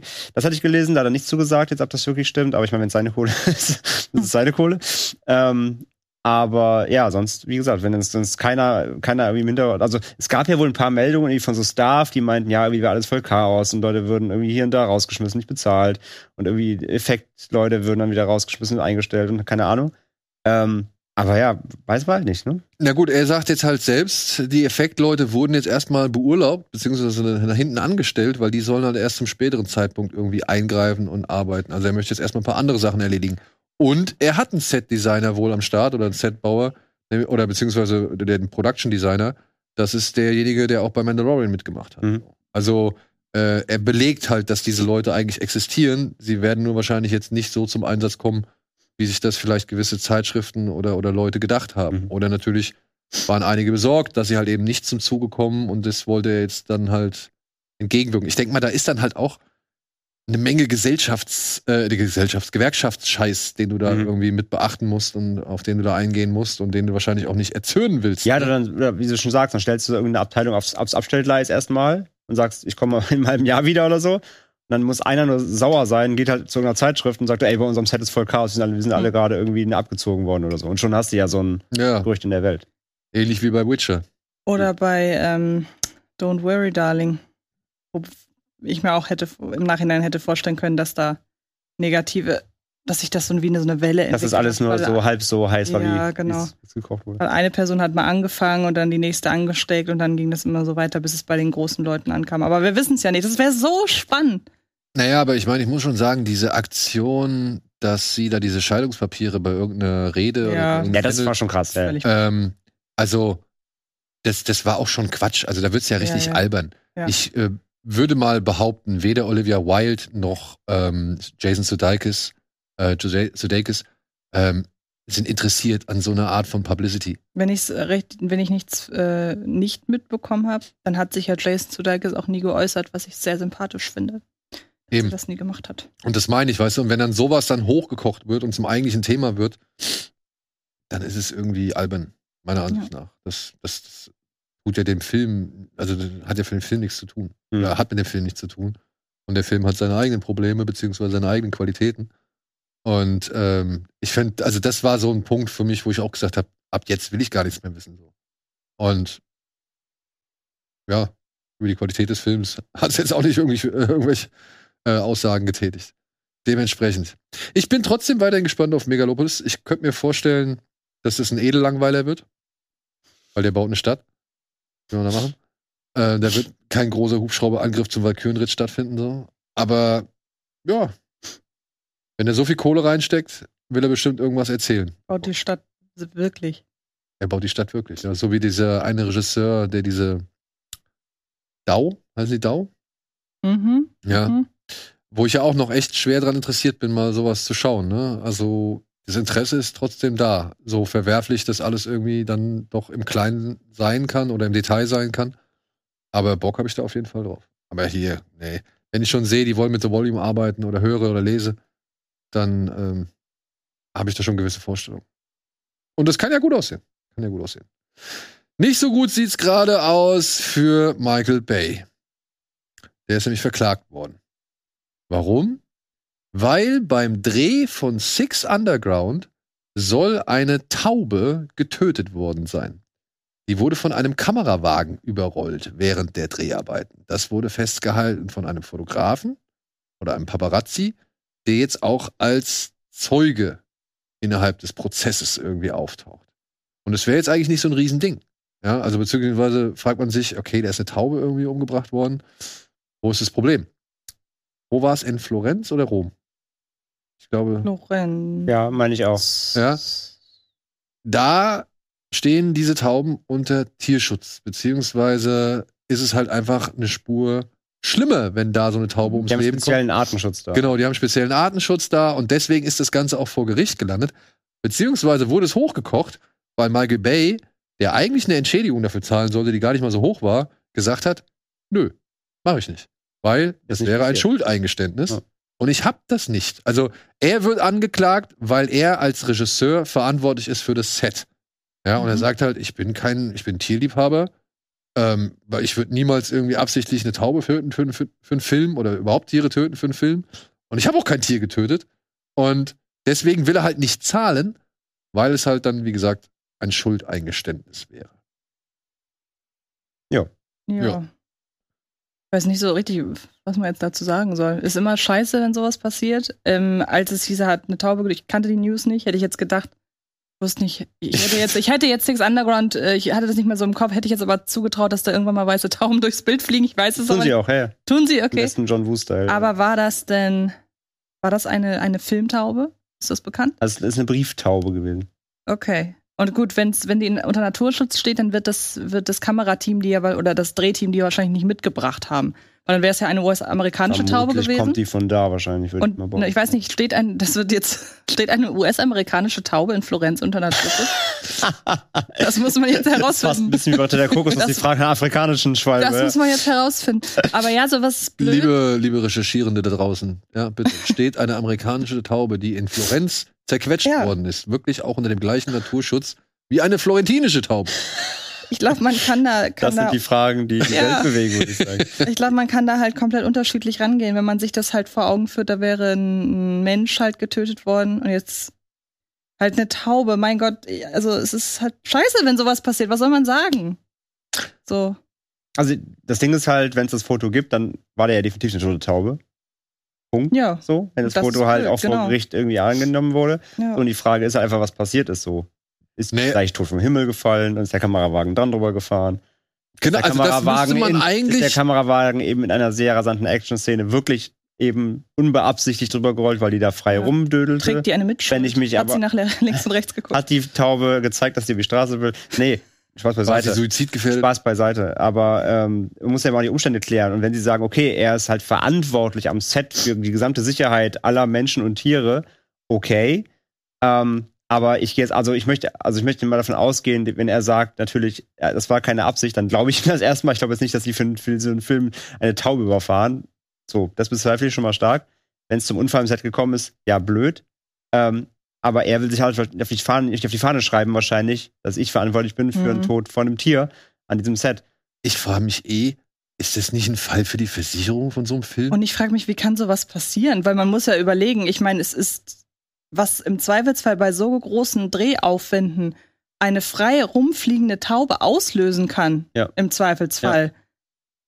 Wie kann die da so, wie kann die da gewesen Also wenn sein? die Naja. wirklich halt zum Set gehörte, frage ich mich halt warum war die dann überhaupt frei? genau, ne? genau, ja. ja, gut, also wenn sie jetzt eine Verfolgungsjagd in den Straßen von Florenz drehen. Und da fliegt eine Taube rum, das kann richtig schief gehen im Zweifelsfall. Genau, und da Ja. fliegt eine Taube rum, die hat sich einfach irgendwie auf die Straße gehockt und hat halt nicht mitgekriegt, dass da jetzt eben gerade ein Auto mit 200 km/h angerauscht kommt.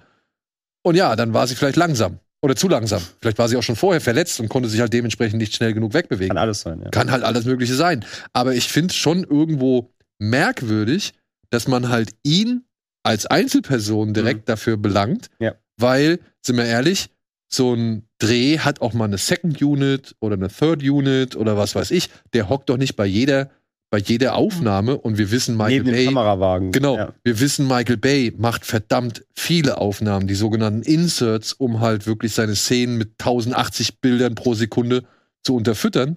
Ja, da war der doch nicht bei jedem scheiß Bild dabei. Der hat doch nicht jedes Mhm. Mal neben dem Kamerawagen irgendwie gehockt Nee, ich habe auch das geguckt, ob Gefühl, das irgendwie- ist nur so eine, so eine Statement-Anklage. So. Das ist so ich, naja, das Ding ist ja, es wurde ja einfach hochgepusht durch die Tatsache, sie wollten ihm ja einfach nur eine Buße geben. Also eine, er sollte einfach Ja, nur er will er will es auch zahlen. nicht eingestehen. Das Aber die will er halt nicht eingestehen. Sie haben wohl schon dreimal drei Anläufe Genau. gestartet, um außergerichtlich eine Einigung zu erzielen. wie du sagst, halt, die Summen sind nicht hoch. So. Nee. Das ist halt der mit, mit dem Kaffeetasse. Aber Echt? er will halt einfach nicht zugestehen, Ja. dass er daran schuld ist. Ich finde ja.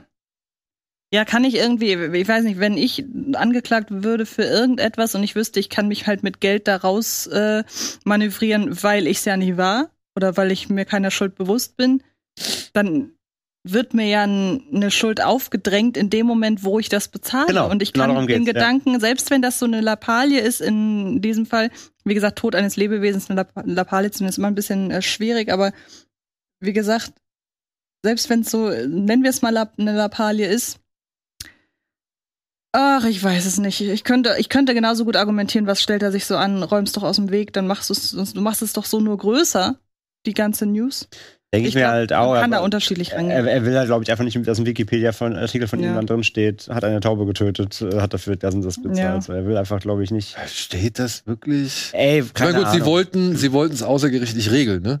Ähm, haben sie jetzt halt nicht geschafft. Also genau, ich gebe dir aber vollkommen recht, genau. Dadurch, dass das jetzt äh, komplett vor Gericht geht, wird es größer, als es sein müsste. Wahrscheinlich hättest du keine mitbekommen, er Ja. einfach, ja, hier. Genau. Und wenn es außergerichtlich geregelt worden wäre, würde es ja auch nirgendwo stehen. Genau. Dann wäre er nicht Da schuld. wäre das eines- Medienecho Ja. gar, nicht, gar nicht da oder nicht so groß, ja. Aber er möchte offensichtlich als Hm. rein dastehen. Ja. Ist eine, auch eine Entscheidung. Also muss man einfach so mal akzeptieren. Klar. Da gibt's, glaube ich, kein richtig und kein falsch. Nur falsch, dass eine Tüte. Naja, also falsch ist, dass ein Lebewesen für einen Film umgekommen Genau, ist. ja. Aber zu diesem Thema werden wir auch nochmal zurückkehren. Aber es ist ja was heute. anderes für einen Film umgekommen. Wie gesagt, Als es kommt drauf im an, ob es Rahmen eine. Stunt-Taube war. Genau. Naja, Stunttauben? Ja, ich meine, ihr kennt doch, ähm, wer ist nochmal die, ist, ist Steven Seagal Ja. aus, aus äh, The Shallows. Die hatte ja sogar einen Namen. Mhm. Also es gibt Stunt-Vögel für Filme. Ja. Das ist, würde ich halt an Michael Bates Stelle auch erstmal klären wollen. Ist das ein Vogel, Was der einfach ins Set Tau- ja, geflogen ist? genau. Oder war das ein Vogel, den wir eigentlich für den Dreh vorgesehen Ja. hatten? Ja. Und wenn das ein Vogel ist, der einfach so ans Set geflogen ist, ich meine, es war unter freiem Himmel wahrscheinlich die Dreharbeiten. Genau, und das kannst du ja nicht verhindern. Das kannst du ja nicht verhindern, Ja. genau. Ja. Aber Und ich meine, ne, das, das Thema ist ja äh, auch sowieso gerade noch in den Medien, auch hier wegen Nicholas Winning Refn Serie. Ne, der soll ja für Kopenhagen Cowboy, da ist die Peter ja auch gegen ihn am Wettern. Er soll für den Dreh ein Schwein getötet haben. Habe ich gehört. Er- aber wo das er- war dann wiederum für die Geschichte, Mhm. für den Dreh, für die anderes, Handlung. ja. Genau, Also, aber auch da, das ist nicht belegt, ne? das ist nicht belegt. Nein. Nein, nein. Die Okay. Peter sagt, es wurde ihnen zugesteckt von irgendwem am Set. Ja, die das haben wahrscheinlich, ist erstmal der Stand, Status. der hat wahrscheinlich von dem einen Typ, der die ganze Zeit von diesem Sven, der die ganze Zeit verprügelt wird, Die, die Streie die, gehört. Schre die Schreie gehört. Ich war, hast du schon mal reingeguckt? Ich habe noch nicht reingeguckt. Da Nein. gibt's halt eine Figur, die wird halt zu Beginn der Serie relativ oft bestraft. Mhm. Und die spricht aber nicht, sondern die quiekt halt die ganze Zeit wie ein Schwein. Wie ein echtes Schwein. Da haben sie Schweinegeräusch. Okay. Einfach immer wenn der irgendwie so. zusammengeschlagen wird, schreit er wie ein echtes Schwein. Okay. Und äh, vielleicht hatten sie das auch schon während des Drehs laufen. Und irgendjemand hat gedacht, oh Gott, was machen die mit den Tieren? armen Tieren, ja. Mhm. Hinzu Ja, kommt, hinzu kommt, dass der Film auch, äh, ich zumindest jetzt in der, äh, anhand der ersten zwei Folgen hier und da mal im Serie. Schweinestall, äh, ja, die Serie. Die Serie anhand der ersten zwei Folgen auch hier und da schon mal in einem Schweinestall spielt. Also da kommen schon Ja, der, Op der Opening-Shot mit den Credits ist doch über so ein Genau, Schweine-Mast-Farm-Ding. Ja. genau. Also ähm, die Bezüge sind da, Ja. um da gewisse Sachen Mhm. zusammen. Wir wissen es auch nicht. Wie gesagt, Vielleicht kommt es auch noch mal vor, gibt, dass da es gibt irgendwie. bisher kein Statement dazu seitens der Produktion, aber ich kann mir halt nicht, ich kann, da ist Netflix hinter, da steht doch keiner von Netflix, die sind noch hinterm Set. Da steht doch keiner am Set und lässt zu, dass der ein Schwein getötet ist. Kann ich mir nicht vorstellen. Besten. Allerdings hat Netflix Aber- auch sehr wenig Werbung für diese Serie bislang gemacht. Ne? Das machen, ja, hat, hat Prime für Too Old to Die Young auch nicht, weil sie wissen, was das für ein äh, experimenteller ja. Scheiß Ja. ist. Im besten Sinne. Ey, Ja. keine Ahnung, wie gesagt, das ist nur, aber ich sag gerade, da haben wir zwei Fälle gerade Ja. mit Tierleid irgendwie. Ja. Und wir kommen, wie gesagt, gleich nochmal auf das Thema Tiertode zu sprechen. Ja. ja. So, vorher würde ich aber noch kurz einmal die letzte News abhaken. Ja, Mel Gibson dreht Passion Christi 2. Jesus schlägt zurück. Resurrection, heißt der. oder? Resurrection heißt der natürlich. Ja, ich meine, gut, im ersten Ey. Film ging es um die Kreuzigung Jesu Ja, Christi. ey, ist- Jetzt geht es um die Auferstehung liest Jesus sich so geil, ey. Das ist halt Resurrection, Jesus Resurrection. Vor allem, wenn du so die Bilder von Mel Gibson im Kopf, ja, und dann lest du Passion of the Christ, Resurrection. Resurrection. Das ist halt so ein bisschen wie so Titanic 2. Ja, oder Gandhi 2. Die ist wieder da. Ja. Ja, ja. Aber klar, ich meine, es ist ein, ein super erfolgreicher Film gewesen. Ja, aus ähm, 30 Millionen US-Dollar äh, Dollar, weltweit äh, 612 gemacht. 612. Das wäre vielleicht auch nochmal eine. Wollte ich gerade sagen, müssen wir uns merken jetzt. Müssen wir uns merken, Das ja. das nächste Ja. Mal, ja. Und ja, es steht alles. Er hat wieder mit Randall Wallace, dem Drehbuchautor, mit dem er schon Braveheart geschrieben hat, hat er jetzt die Story fertig. Anfang des nächsten Jahres sollen die Dreharbeiten beginnen. Was aber dann halt auch bedeutet, dass die Dreharbeiten zu Lethal Weapon 5, wo eigentlich das Drehbuch schon fertig ist, was Richard Donner mal angefangen hat und dann aber halt aufgrund seines Todes nicht beenden konnte. Und Mel Gibson hat es dann fortgeführt mit dem Drehbuchautor von The Equalizer. Ähm, die haben das jetzt zu Ende geschrieben, aber Gibson sagt halt, ja, ja, durch die Fusion von Warner und Discovery gab's wohl, und dann wurde der eine gefeuert und kam der andere zurück und was weiß ich, gab's halt wohl diverse Verzögerungen und jetzt startet er halt im Namen des Herrn, beziehungsweise dreht zuerst den Sohn Gottes, um dann selbst die Regie und auch die Hauptrolle für Lethal Weapon 5 zu übernehmen. Habt ihr den mal gesehen, Passion Christi? Nee. Ich meine, der war ja auch ein, Re also mehr Nische geht eigentlich nicht. Ich meine, der Film ist auf Aramäisch oder sowas. Mhm. Also der ist halt wirklich noch in einer sehr alten Sprache, die ganze Zeit mit Untertiteln. Und dass den dann doch so viele Menschen sehen wollten.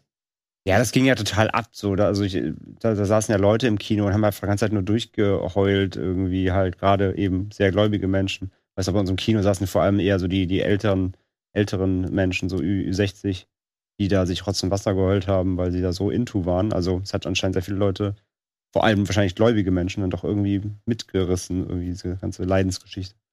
Ja, und hinzu waren ein paar Splatter-Fans auch glücklich. Klar, der war halt sehr hart, ne? Ja. Äh, ja. Und naja, bei dem Film wird trotzdem, ne, und das ist ja bei Gibson hin und wieder schon mal der Fall, wenn Gibson Brutalität und Gewalt inszeniert, dann fühlt sich das auch immer ein bisschen, ja, so aufgegeilt irgendwie an. Also, wenn ihr versteht, was ich meine. Mhm. Also, er, er, er, er suhlt sich ja immer mal wieder gerne in solchen Bildern, die halt sehr hart sind. Ähm, und man fragt sich, zu welchem Zweck. Also, beziehungsweise der Zweck kann halt schon in eine andere Richtung verstanden werden.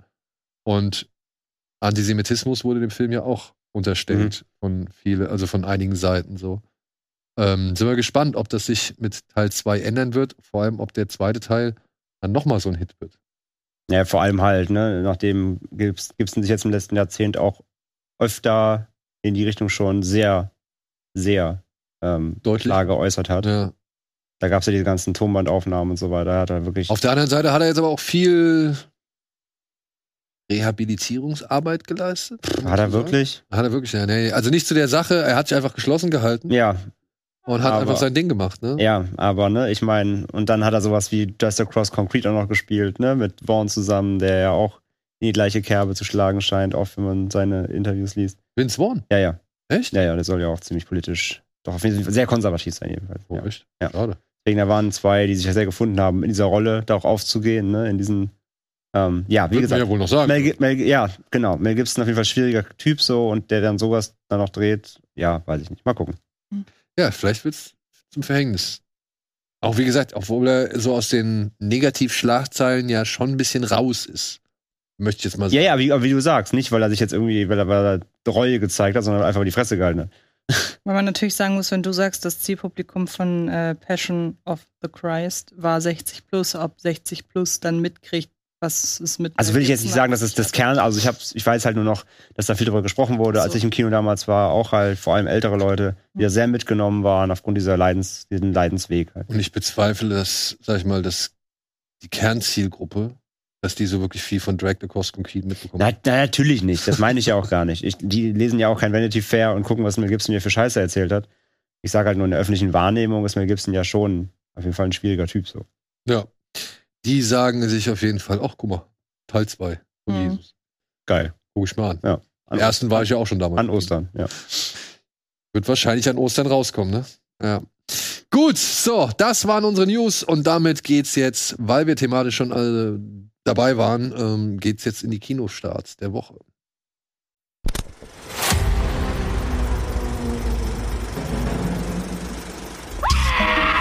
Shot to death last night.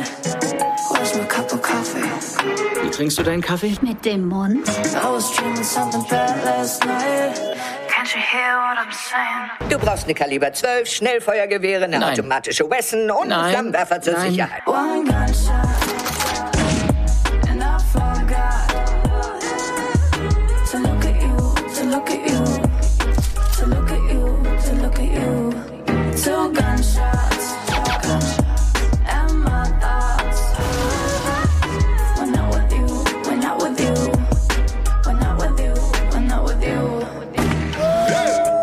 You were shot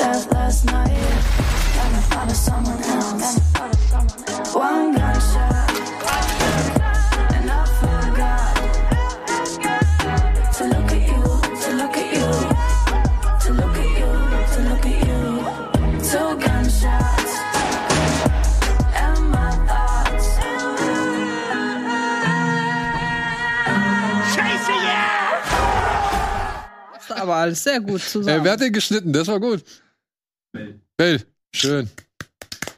Der war echt gut, ja. Soundbildschirm Ja. war Perfekt. gut. Ja, Richtig nice. gut. Ja, und machen wir direkt mit dem Film oder starten wir direkt mit dem Film, den keiner von uns gesehen hat, der diese Woche anläuft und ja, vor allem für Jennifer Lopez-Fans geeignet. Ja, auch meine erste Assoziation. also für mich. Ja, Ich wollte sagen, wer, wer ist denn die Definition Jennifer Lopez? er kriegt schon viel Häme ab, beziehungsweise Ja. er, wird schon sehr durch die Presse gepeitscht. Äh, es geht hier um das äh, Ehepaar, er ist ehemaliger Footballstar, Darcy ist seine Frau, die wollen in der Karibik irgendwie heiraten, richtig fancy Hochzeit. ganze Eltern und Verwandtschaft ist eingeladen, aber plötzlich tauchen da ein paar Piraten auf und entführen oder nehmen diese ganze Gesellschaft als Geiseln und nur das Ehepaar entkommt und muss sich jetzt oder will sich jetzt zur Wehr setzen gegen eben diese Piraten. Gespielt halt von Josh Duhamel und Jennifer Lopez, die hier in Shotgun Wedding die Hauptrollen spielen. Jennifer Coolidge ist die Mutter von Josh Duhamel, soll wohl ein Lichtblick im Film sein, genauso wie die Action-Szenen, die halbwegs ordentlich sind. Alles andere würde eher schlecht als recht funktionieren, vor allem der Humor. Ja, also ich. Mehr kann ich ähm, dazu nicht sagen. Ich hätte Bock, einfach den zu gucken mit den Gedanken, vielleicht geht es so in Richtung Night and Day. Im schlechtesten Fall in Richtung Kiss and Kill. ähm, wobei man in der richtigen Stimmung auch an sowas wie Kiss and Kill gerade eben noch halbwegs. Nein, Kiss and Kill ist blöd, vergesst es. ähm, aber ich mag halt einfach äh, Jennifer Lopez, ich sehe sie gern. Äh, Josh Duhamel ist mir jetzt egal.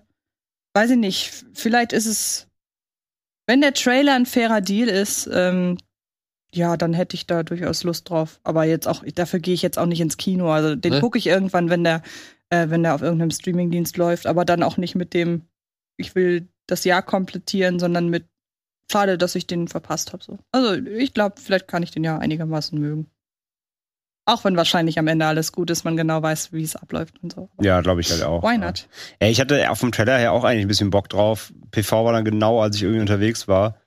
Ähm, ja, ich bin fast ein bisschen drauf gefreut, so, weil ich auch das ist ein schöner No-Brainer. Aber ja, ein großer Wurf wird das nicht sein.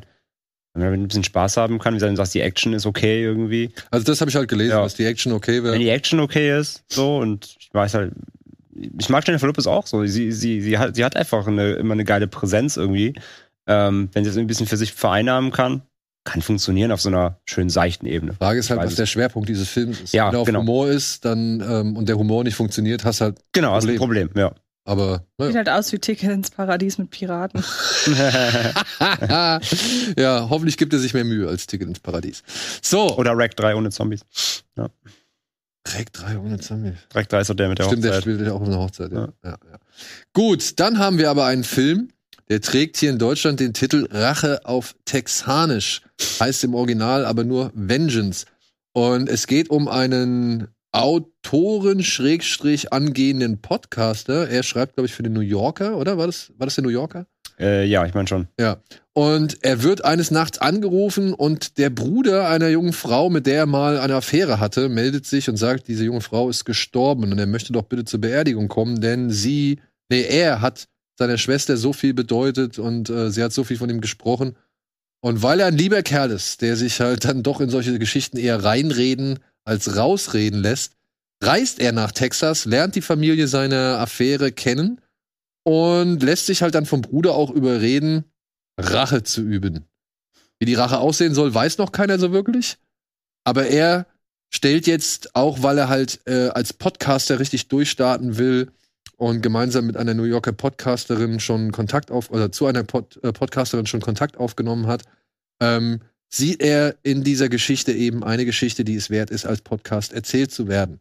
Und stellt halt Nachforschungen an, warum diese junge Frau gestorben ist Und rennt mit seinem Diktiergerät rum. und rennt mit seinem Diktiergerät rum, ja. Und jetzt könnte man denken, das ist so eine Komödie, die irgendwann zur launigen, zum launigen Actionfilm wird. Oder halt äh, so ein humorvolles Drama, das dann halt am Ende richtig ernste Züge annimmt. Und irgendwie ist es ein bisschen da drin, aber es ist alles andere als der typische Rachefilm, den man unter dem Titel erwarten würde.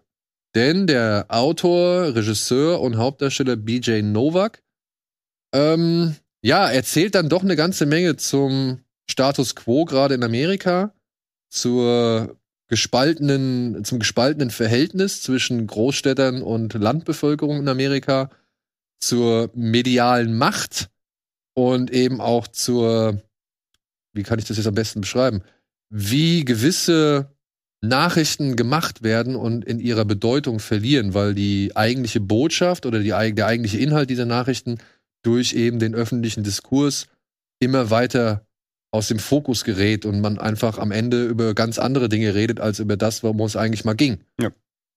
Das sind so die Themen, die dieser Film aufgreift. Plus, plus halt, er versucht halt schon hier und da mit eben diesem Hillbilly-Klischee zu brechen. und zu zeigen, hey, das sind auch ganz normale Menschen, die haben auch ihre eigene Art und Weise zu denken, aber die ist nicht so wirklich fernab von dem, was wir irgendwie als wertvoll oder moralisch einwandfrei oder sonst irgendwas betrachten. Sie haben halt nur eine andere Art und Weise, das auszudrücken. Und die widerstrebt so ein bisschen dem vielleicht dem Großstadtdenken oder dem Großstadtsprech. Ja. Habe ich noch irgendwas vergessen? Nee, ne? Nö, war ziemlich umfänglich. Und ich muss sagen, ich habe nichts von diesem Film erwartet und ich war doch angenehm überrascht, was das letztendlich geworden ist. Äh, Ashton Kutcher hat hier noch einen Auftritt als Musikproduzent, der ein paar schöne Sachen von sich gibt. Aber wenn ich irgendwie so einen Kritikpunkt ausmachen könnte, dann wäre es unter anderem die Darstellung von Ashton Kutcher. Den fand ich ein bisschen steif in seinen Äußerungen so. Obwohl das, was er sagt, war eigentlich schon relativ wichtig. Er kriegt auch nicht so viel Raum, muss man sagen. Genau, das kommt noch hinzu. Aber die Sachen, die er gesagt hat, die haben mich auch zum Nachdenken gebracht. Die Sachen, die BJ Novak irgendwie von sich gibt, fand ich auch in Ordnung. Und ja, auch so dieses Thema True Crime kommt da ja zum Tragen. Mhm. Inwiefern es eigentlich sinnvoll ist, so eine Geschichte zu recherchieren, wenn am Ende ja eben nicht dabei rauskommt, wer verantwortlich ist für ein Verbrechen, Genau. Also, sondern halt so nur bisschen- die Suche danach zum eigentlichen Ziel erklärt wird. So. Genau, du siehst ja so ein bisschen eben, was dann der, sag mal, Produzentin, der Podcast-Produzentin, ähm, was ihr halt mehr wert ist. So. Ja. Er sagt halt an einem Punkt so, hey, ich muss hier weitermachen, ich, ich muss noch mehr recherchieren, wir wissen immer noch nicht, wir wissen noch gar nicht, wer es ist. Und sie sagt, ist egal, das ist gar nicht so wichtig, wir brauchen erstmal nur die Story, wir brauchen den Weg. Und zwar kommt die zweite Staffel so. Also der geht so um den Verkauf und ihm geht's ja eigentlich um was ganz Persönliches. Genau. Und er hängt dann zwischen den Seilen. So, ja, ich will aber erfolgreich sein, also äh, gebe ich dir das jetzt oder weil ich's, hm, arbeite ich weiter dran oder mach's alleine oder was auch immer. Genau, dieses, dieses Diskrepanz, dieses, dieser, ähm, die Behandlung von solchen ähm, ja, True Crime-Themen, echten Verbrechen in der Medienwelt ist auch so ein kleines, nicht ein großes, aber ein Randthema. Ja. Genau. Ja. Und ansonsten, Boyd Holbrook äh, spielt den Bruder, der macht's gut. Ich finde die Mhm. beiden Schwestern, finde ich, äh, sehr lustig von der Verflossenen. BJ Novak fällt mir jetzt äh, so schauspielerisch nicht unbedingt auf, aber macht seine Sache auch ordentlich. Ich finde halt, der hätte wahrscheinlich auch nicht gedacht, dass ich irgendwann mal sagen würde, dass ich den in The Office erkannt habe durch diesen Film. Weil ich kannte Ja. den vorher gar nicht. Und Ja, ich- habe jetzt gerade angefangen, The Office mit ihm zu gucken. Und dann dachte ich, Moment, das ist doch der aus Rache aus Texa aus, auf Texanisch. ich muss auch sagen, ich war bislang nie so wirklich mit ihm vertraut. Ich hatte ihn nicht so, also wie er so spielt oder was er so macht, hatte ich nicht so unbedingt auf der Uhr. Aber ich finde für ein Regiedebüt, das auch was aussagen möchte und ähm, dass sich einiges vornimmt, also ich würde auch sagen, er packt sich ein bisschen viel auf die Agenda oder auf die, auf die To-Do-Liste und kriegt nicht alles so richtig abgearbeitet, aber ein Großteil, finde ich, den bringt er schon relativ stimmig zusammen. Und wenn da so ein Film ist, der Vengeance heißt und du denkst, okay, du siehst jetzt halt die nächste Rachegeschichte, ähm, der dann halt doch relativ smart mit den Dingen umgeht, die er verhandeln möchte und dann am Ende sogar noch so ein Ende bietet, wo du halt denkst, hui, das hätte ich jetzt aber anhand des bisherigen Films nicht unbedingt gedacht, finde ich das eigentlich mehr als äh, ehrenwert, beziehungsweise sollte man diesen Film vielleicht dann doch mal sich so auf die Liste setzen als kleinen, weiß ich nicht, Zwischendurch-Tipp oder so. Ich hatte halt auch voll auf den falschen, Fuß erwischt, ne? wie du schon sagst. Der Film heißt halt Vengeance oder Rache auf Texanisch. Und ähm, ich dachte auch, es wird vielleicht in Richtung so ein bisschen Nobody-mäßig. Ja, da ist ein Typ, der kommt da hin, irgendwie hat mal wieder da seine, seine, seine ja, Geliebte oder zumindest mal jemanden, der er mochte, ist gestorben. Und er gerät dann wieder in die falschen Leute, muss sich dann da irgendwie durchkämpfen. Was, also das war eigentlich, was ich erwartet habe. Und dann wird daraus echt eigentlich so eine total in kleinen Details erzählte zwischenmenschliche Geschichte, ähm, so wie du schon so gesagt hast, halt, ne, eben dieses Stadt versus Land und wenn da eben mentale oder äh, einfach gerade komplett andere Mentalitäten aufeinander prallen und ähm, ja, das war viel kleinteiliger und herzlicher und persönlicher, als ich dachte halt und ja, genau gegen dem, was ich eigentlich erwartet hätte. Und wie, überraschend. wie wenig zielführend so diese Höflichkeit der Städter teilweise ist. Ne? also wenn man halt irgendwie glaubt, man macht das Richtige oder man, man beteiligt sich jetzt hier an den neuen Sitten und Kulturen oder an den neuen Gebräuchen, denen man jetzt gerade begegnet ist und muss halt feststellen, okay, es ist alles falsch, was ich sage.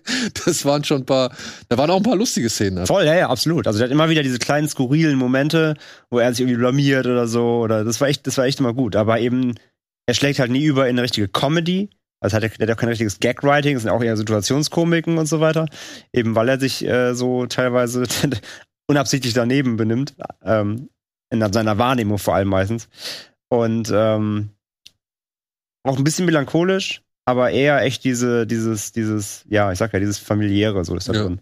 Verständigend könnte man eigentlich fast sagen, Mhm. oder? Er versucht halt ein gewisses Verständnis für beide Seiten aufzubauen. Ja. Und sagt halt zu der einen, ey, werd mal ein bisschen lockerer und du, ja, vielleicht solltest du auch mal ein bisschen überdenken, dass nicht alles. Steck mal deine Waffe weg, Genau. hol mal deine Waffe raus. genau. Ja. ja. Willst du dem noch was hinzufügen? Nee, ihr habt das alles schon, schon gut gesagt. Mich hat er so von der Größe und von der Art des Films an lustigerweise Weise Thunder Road erinnert. Nur Hm. ähm, es war auch ein Regiedebüt, auch von Regisseur und Autor. Der hat auch noch, äh, BJ Novak hat auch noch zwei, drei Positionen hinter der Kamera gehabt, hat die Hauptrolle gespielt. Das ist, man hat das Gefühl, das ist sein Projekt, dass er zufällig etwas größer aufgezogen hat, als wir damals aus der PV kamen. Wir hatten beide den Eindruck, dass der für alle Rollen eigentlich viel größere Stars im Kopf hatte. Also eine Amanda Seyfried äh, beispielsweise oder noch zwei, drei. Ähm, Helen Mirren hatte ich beispielsweise in der Mutterfigur da gesehen. Hm. Also man hatte so das Gefühl, bei jedem Schauspieler, die meisten kennt man irgendwie nicht groß, Hm. hatte er große Stars im Kopf Ja. und ähm, hat die dann aber natürlich nicht bekommen. Ich hoffe, dann beim nächsten Film kriegt er die dann auch. Ähm, da steckt halt einfach ganz, ganz viel drin. Also jeder von uns ist aus dem Kino gekommen und hatte irgendeinen anderen Schwerpunkt, den er im Film gesehen hat. Bei mir war es vor allem ähm, Medienkonsum und auch wie suggestiv Medien- und Nachrichtenberichterstattung teilweise funktioniert und schon in gewisse Richtung äh, lenkt. Da ist auch viel Kritik drin an, an allem, was ihr gerade gesagt habt, aber auch gleichzeitig viel, viel Liebevolles. Mhm. Also, Mhm. ähm, dass hier Kritik an beiden Seiten Städtern und ähm, hinter, hin, wie nennt man das? Hillbillies hast du hast es, glaube ich, Ja, also ne? ich meine, so ganz, Texanern. ja, genau. da, da ist natürlich viel, da ist natürlich viel Kritik auch dran, aber trotzdem erlaubt sich halt BJ Novak immer auch liebevolle Betrachtung. Ja. Und das ist so ein, das ist, den hätte man ganz, ganz schnell als wirklich kalten Thriller inszenieren und erzählen können. Und das ist der ja gar nicht. Also Ja, der ist ganz, ganz menschlich, obwohl er dann doch auf einer sehr bitteren Note ja endet. Oder ich hatte auch so die ganze Zeit die Befürchtung, er versucht einen auf Cohen zu machen. Hatte ich auch zwischendurch, aber war das auch macht gar er gar nicht. nicht so, ne? Also das kann man nicht unbedingt vergleichen Ja, mit den Coens. Weil interessanterweise, obwohl das sehr spleenige Figuren sind, wirken die nie wie eine Karikatur und auch nie mit Absicht übertrieben. Die Ja. wirken ernsthaft spleenig.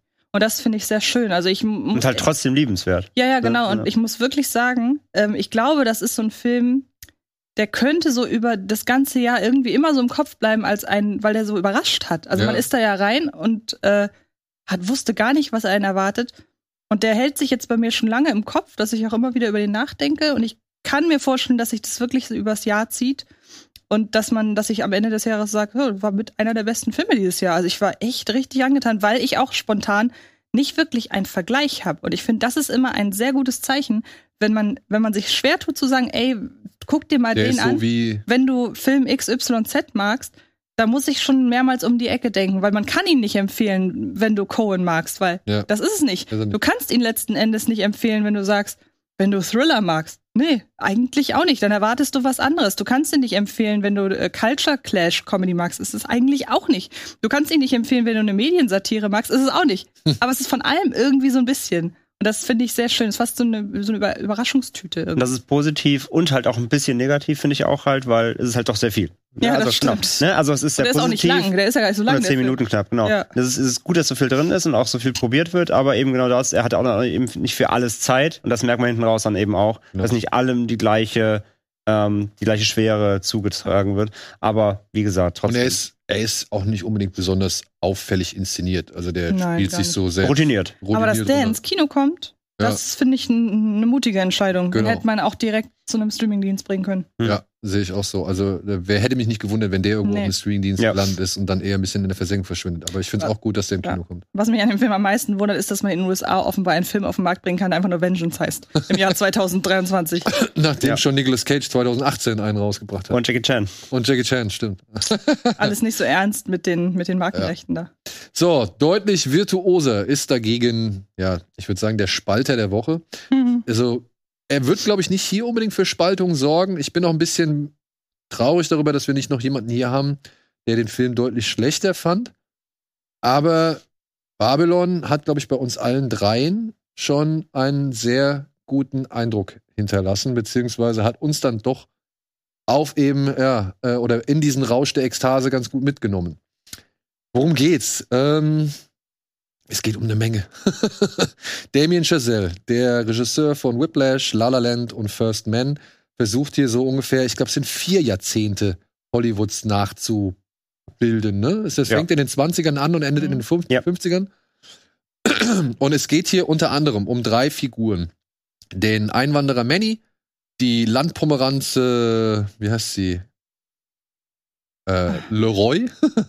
ich weiß ja, Nelly, glaube ich, oder? Nelly Leroy klingt nach einem. Also sie heißt auf jeden Fall Leroy. Hier nochmal. Wie heißt sie denn nochmal? Nanny, genau. Nanny und. Nelly und Nelly ist klingt wie. Nee, Das klingt ja wie Nanny. Äh, Wie hieß die denn noch?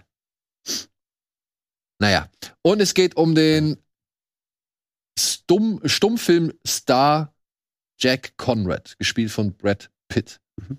Ja, ich muss den Namen jetzt, ich kann sonst den Namen, da werde ich verrückt, wenn ich das nicht weiß. Nelly, doch, sie heißt Doch, Nelly ja. Leroy. Was, Ja. Nelly, ja, So, okay. zack, wusste ich doch. Nelly und Nelly. Ja, also, Jack Conrad ist ein Stummfilmstar, der halt sehr besoffen ist die ganze Zeit und sehr viel feiert, ähm, aber auch sehr davon überzeugt ist, dass Kino mehr sein kann als diese Fließbandware, die er, sag ich mal, tagtäglich produziert. Aber er muss halt irgendwie sich auch eingestehen, dass seine Zeit vielleicht so langsam vorbei ist. Denn was dieser Film auch schildert, ist nämlich der Übergang vom Stumm zum Tonfilm. Darüber hinaus haben wir Nelly Leroy, ein, eine Frau, die sehr davon überzeugt ist, dass sie ein Star ist und das auch wird, allerdings mit verheerenden Konsequenzen. Und dann haben wir den Einwanderer Diego, glaube ich, Diego heißt er. Nee, Diego heißt der Schauspieler, Manny, Manny. heißt der, der halt ja davon träumt, im Filmgeschäft irgendwie Fuß zu fassen und bereit ist, jede Scheißarbeit zu machen. Und mit Scheißarbeit meine ich auch wirklich Scheißarbeit, denn wir sehen direkt zu Beginn, wie er von einem Elefanten zugeschissen wird. Ja, also wirklich in die ersten drei Minuten des Films sehen wir einen riesengroßen Elefantenanus, der seine Ladung sowohl über Manny als aber auch über die Kamera ergießt, was man vielleicht als Statement verstehen könnte.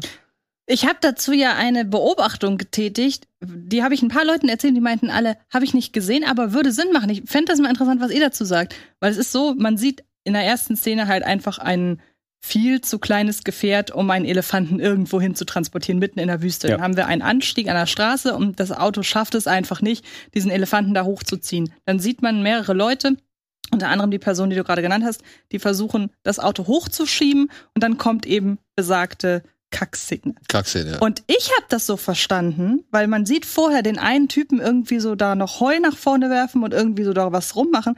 Ich habe das so verstanden, dass sie das mit Absicht gemacht haben, damit er leichter wird, der Elefant, und sie ihn dann hochschieben können. Was sagt ihr dazu? Ja, ich Weil würde ich eher sagen, das- das Vieh ist scheiß nervös gewesen, weil es gedacht hat, jetzt schmiere ich jeden Moment ab auf diesem viel zu kleinen Lastwagen und ja deswegen auch- ja auch sein, äh, aber ich dachte, ich glaube, so Tiere brauchen auch keinen Grund zu kacken. Also das machen die einfach Nein, weil ich dachte, nein, aber wenn das so, wenn Ja. das die Intention gewesen wäre, wäre das die erste Szene gewesen, der man direkt weiß, boah, krass, wie engagiert er ist. Dass der, wei dass er das macht, weil er weiß, dann funktioniert's, aber das Opfer, das er bringt, ist, dass er voll beschissen wird. ja, Und irgendwie wäre das eigentlich ein schön, ist dann dieses furchtbare Bild gewinnt äh, dadurch viel mehr Bedeutung für den Rest des Films. Und es ist mir egal, ob das die Intention war. Aber ich bleib, bleib dabei, weil ich finde das irgendwie schön. Sag Ich- mal so, die Frage ist im Rewatch zu klären. ja, die Frage ist ja überhaupt zu klären, genau. So früh war ich, glaube ich, noch nicht äh, drin, Okay. aber interessanter Gedankengang auf jeden Fall. Aber ja, ich sag, ich sag mal, ich glaube nicht, meine Behauptung, ich bin kein Elefantenprofi, äh, dass man Ele Elefanten akut dazu bringen kann, jetzt sofort bitte zu. Und ich würde halt auch sagen, dass das Vieh Beides. auf diesem Lastwagen, was ihm wahrscheinlich schon ohnehin nicht so wirklich behagt, Ja. dann noch rückwärts rollend den Berg runter, Ja. äh, leicht nervöser da. leicht nervös wird, weshalb ich dann so einen Darm auch mal entleeren Wie könnte. ist das eigentlich bei Tauben? Da müssen wir jetzt auch mal.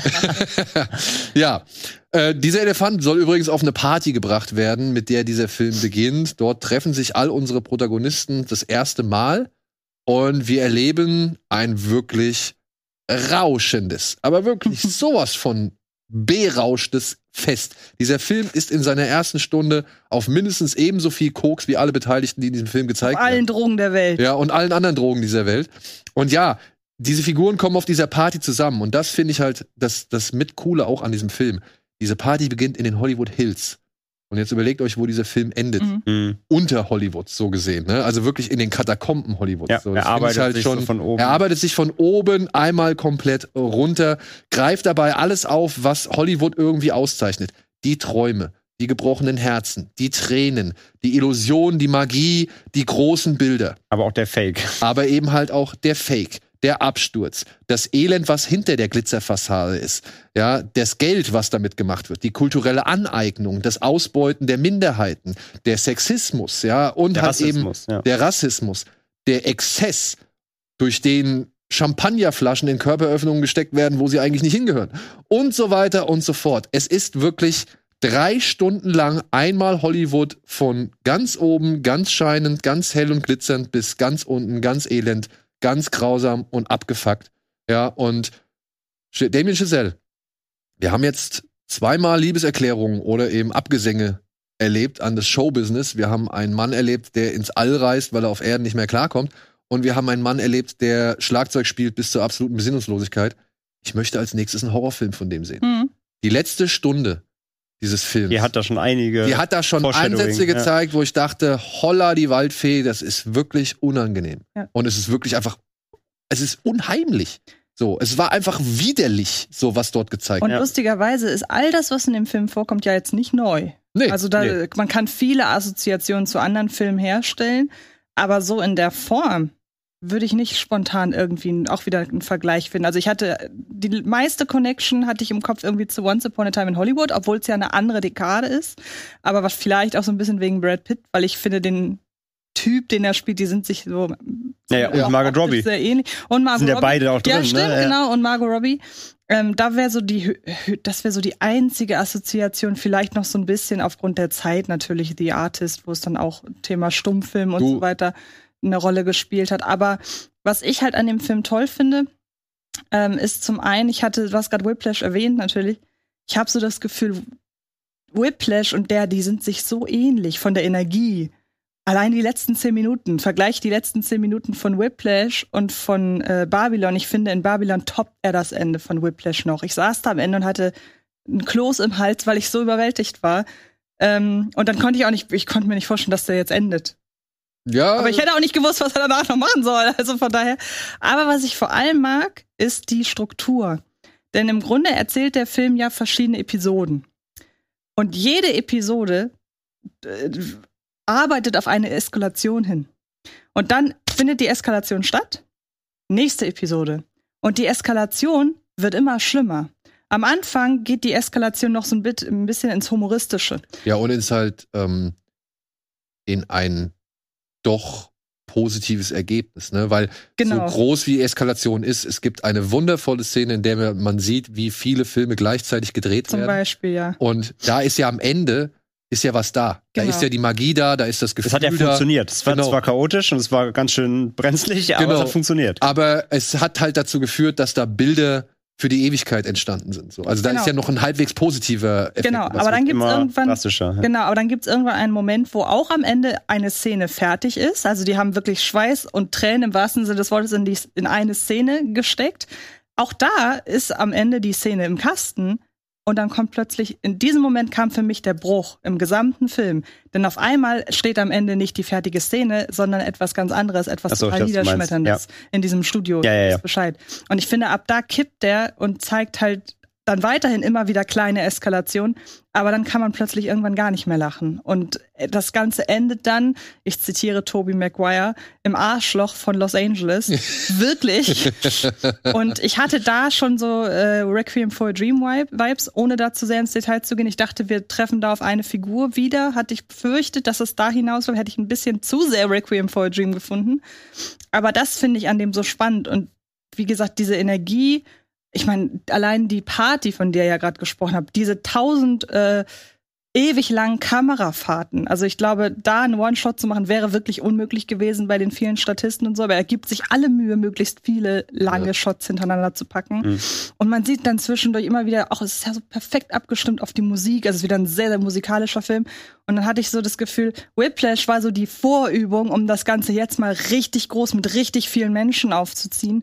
Und ähm, ja, ich ähm, war dann doch sehr angetan, auch wenn ich sagen muss, jedes Mal, wenn eine neue Episode anfing, brauchte die immer so ein bisschen. Und irgendwann hatte man aber den Dreh raus und wusste, ich habe zum Beispiel die eine Episode, von der ich gerade sprach, die dann eben auf die Bitte, auf der bitteren Note, ich habe erraten, dass es darauf hinausläuft, ja, ein bisschen habe ich auch. ist aber letzten Endes wurscht.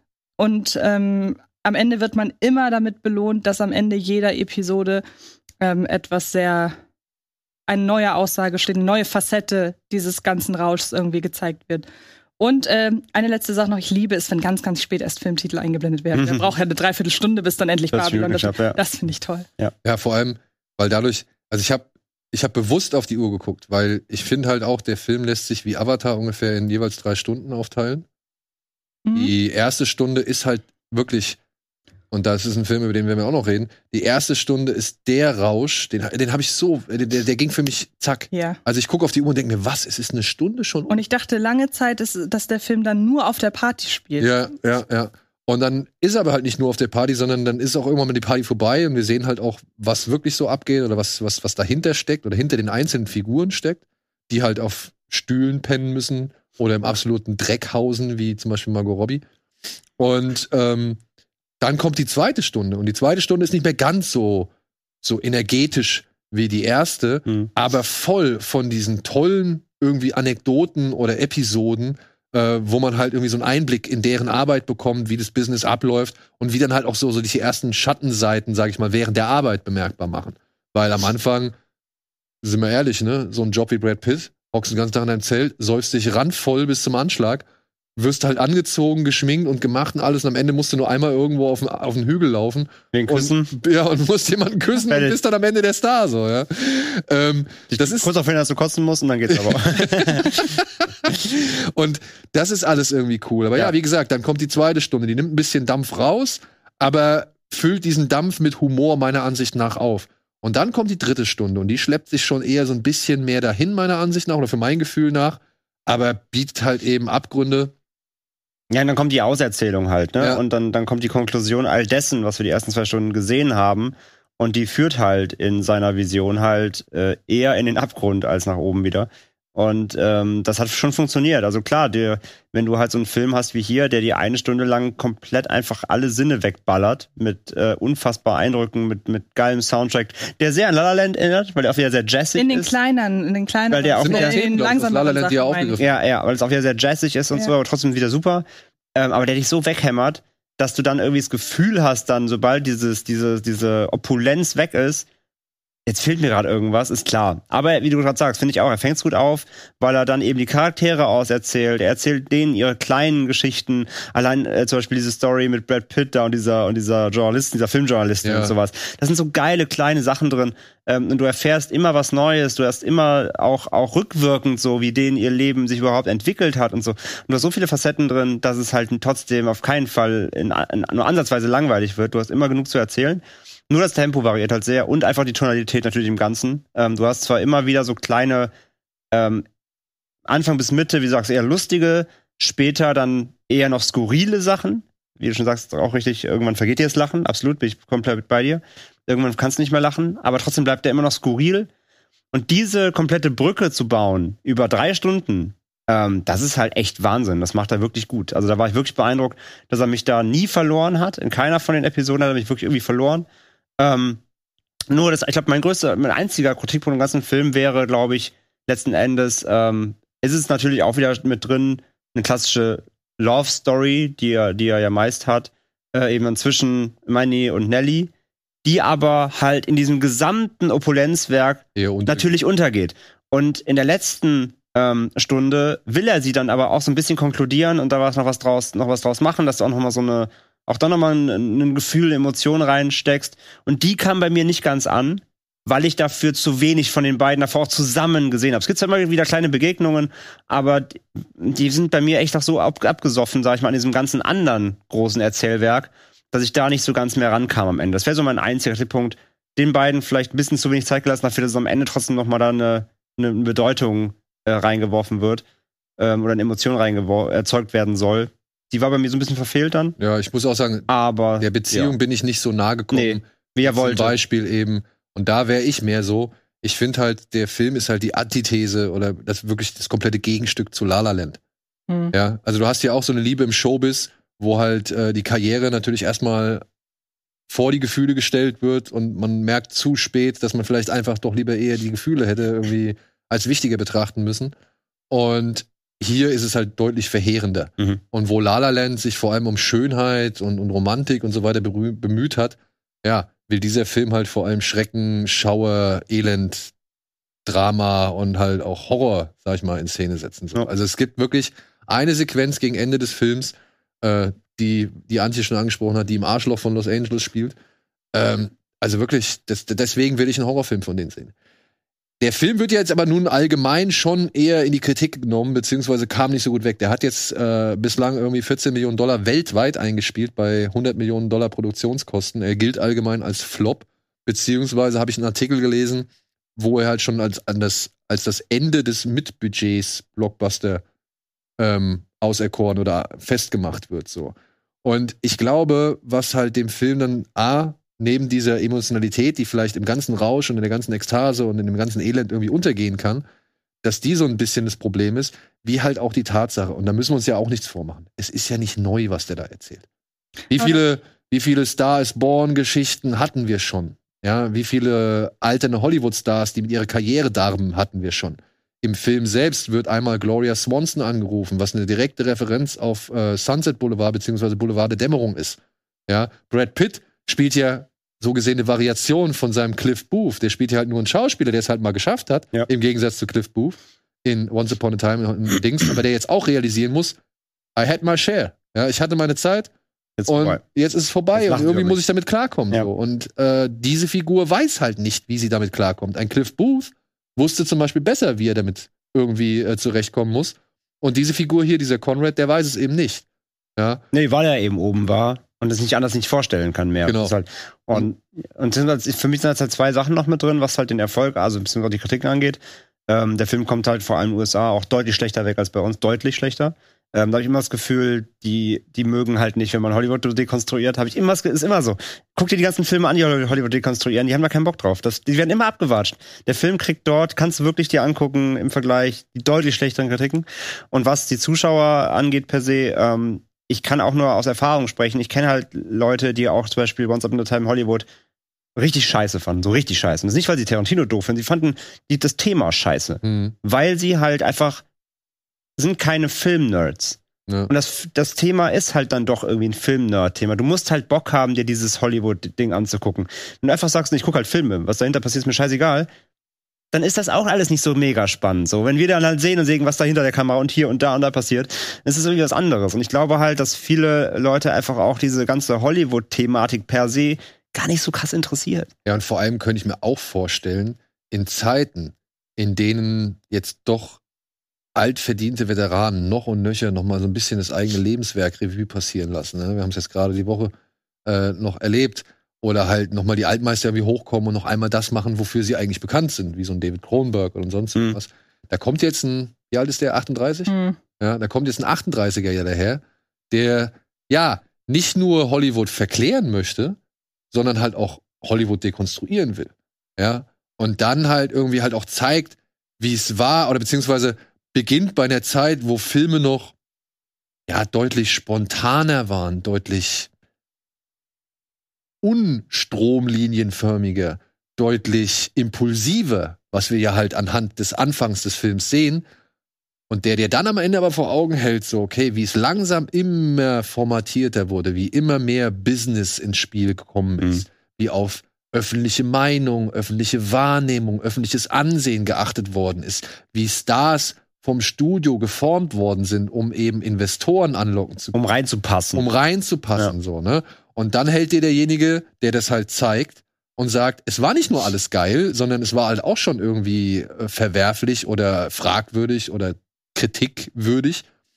Ähm, dann zeigt der dir am Ende, wo wir jetzt inzwischen gelandet sind. Also wo wir mal waren und wo wir jetzt am Ende äh, sind, so. Und da könnte ich mir auch vorstellen, dass so ein paar Leute, gerade aus der Branche, sagen, nee, mein junger Freund, du nicht. Du erzählst mir hier nichts von der Scheinheiligkeit, die ich hier schon seit Jahren irgendwie selbst lebe. So, das, das weiß ich selbst, das brauche ich nicht von dir. Und ich glaube, das ist auch so ein bisschen das Problem.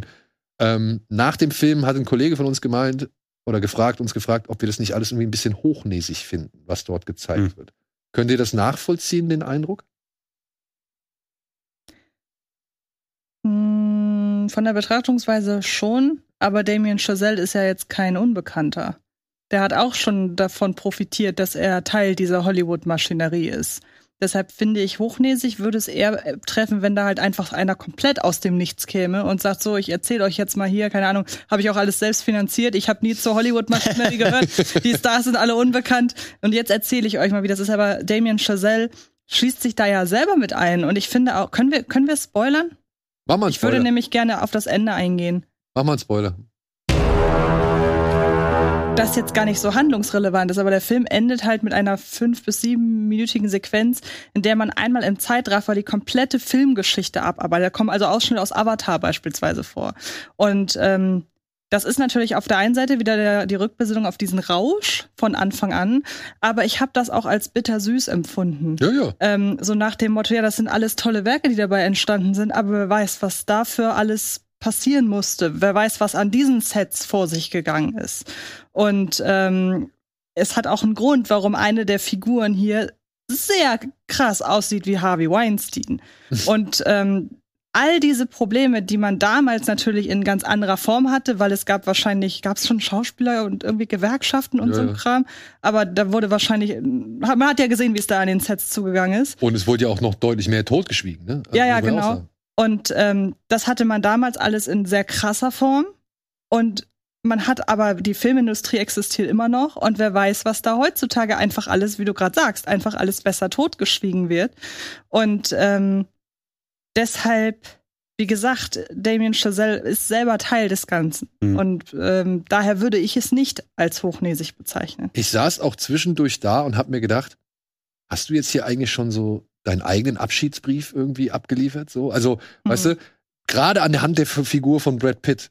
You had your run oder you had your time, so, ne, und du konntest es genießen und keine Ahnung. Das wirkte für mich so manchmal, als wollte, als Fast hätte auto- schon, autobiografisch. ja, so als würde Chazelle ahnen, okay, mit dem Ding habe ich mich vielleicht ein bisschen zu weit aus dem Fenster Die gelehnt. sagen ja auch immer, in, haben in vielen Interviews gesagt, wir hätten nicht gedacht, dass wir damit durchkommen. Also von Chazelle über die Schauspieler und Schauspielerinnen, die alle sagen, wir machen da was, von dem wir nicht gedacht hätten, dass das Studio, das ist ja Paramount, das ist ja ein großes Studio, Ja. dass die das durchwinken. Hätte ich auch nicht, dass der so in die, ich weiß nicht, ist der geschnitten in den USA? Ich weiß es gar nicht. Ich weiß es nicht, aber ich könnte Ja, mir vorstellen, dass vielleicht äh, ein R-Rating dafür ist, wenn nicht sogar höher, weil man sieht ja schon sehr viele Genitalien beziehungsweise sehr viele nackte Körper, manchmal mit ein paar vielen Tattoos für 1932 oder Silikonbrüsten für 1932. Aber ey, okay, das, Du warst nicht dabei. das sind, das sind weißt- Kleinigkeiten, über die kann ich hinwegsehen, so ja. Bei Avatar 2 sind Wade tätowiert, also bitte. Da Ja. kann da auch ganz Ähm, aber ja, da war ich auch erstaunt, wie freizügig dieser Ja, Film er, ja. zum Teil ist.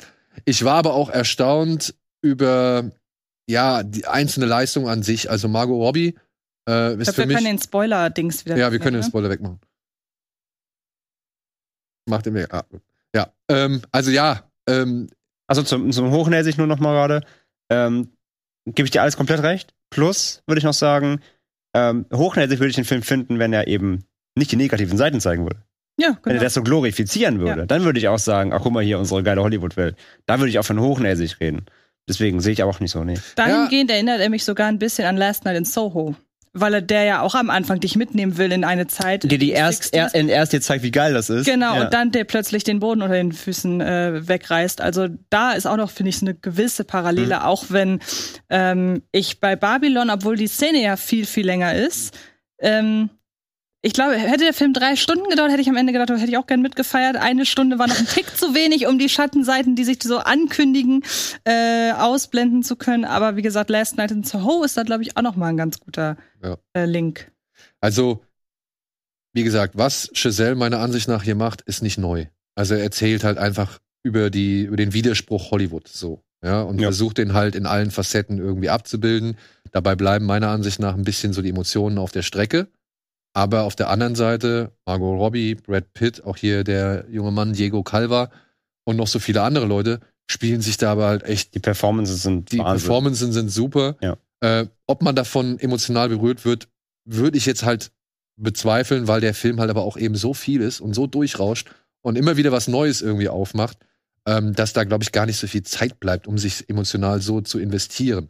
Aber trotzdem, ich muss sagen, ich verstehe auch nicht diese, diese harte Kritik teilweise aus Amerika, denn ich hatte sehr viel Spaß, ist vielleicht nicht, aber sehr viel Faszination mit diesem Film. Also ich bin Wirklich, allein für diese erste Stunde. Was ein Rausch. Mhm. Ja, und meiner Ansicht nach das, was Buzz Lerman mit seinem gesamten Elvis-Film erreichen wollte, aber es da nicht mal eine halbe Stunde geschafft hat. Ich war, war sehr amüsiert, dass man aus den USA immer gehört hat, ja, voll der Spalter, entweder man liebt oder man hasst ihn. Ich komme aus dem Kinosaal nach der PV. Alle, die ich getroffen habe, fanden ihn, äh, waren in der Mitte. Dann habe ich erst mit euch gesprochen. Aber wo ich dachte, okay, also so kr- krass spalten kann er ja nicht, wenn die ersten Reaktionen um mich herum sind, ja, war okay. Geht ja offenbar doch. Also, Ja, also, und also, selbst wenn ich den jetzt nicht etwas mehr als gut finden würde, Mhm. ja, und ich finde den halt wirklich gut, ähm, fände ich den immer noch gut bis Mhm. vollkommen anständig, weil der vom Aufwand her, die Inszenierung, der Opulenz. Schnitt, die Musik, das ist alles top notch. Ja. Der Typ ist 38, verdammt. ja, es ist Ja. ein Arschloch einfach. Ja, wirklich, ey. Da kann ich das Hochnäsige echt noch sagen, so, du Wichser, Alter. Echt, naja, warum bist du so ein Genie? Wo würdet ihr den bei in seiner Vita einordnen, was ihr von eurem Geschmack her?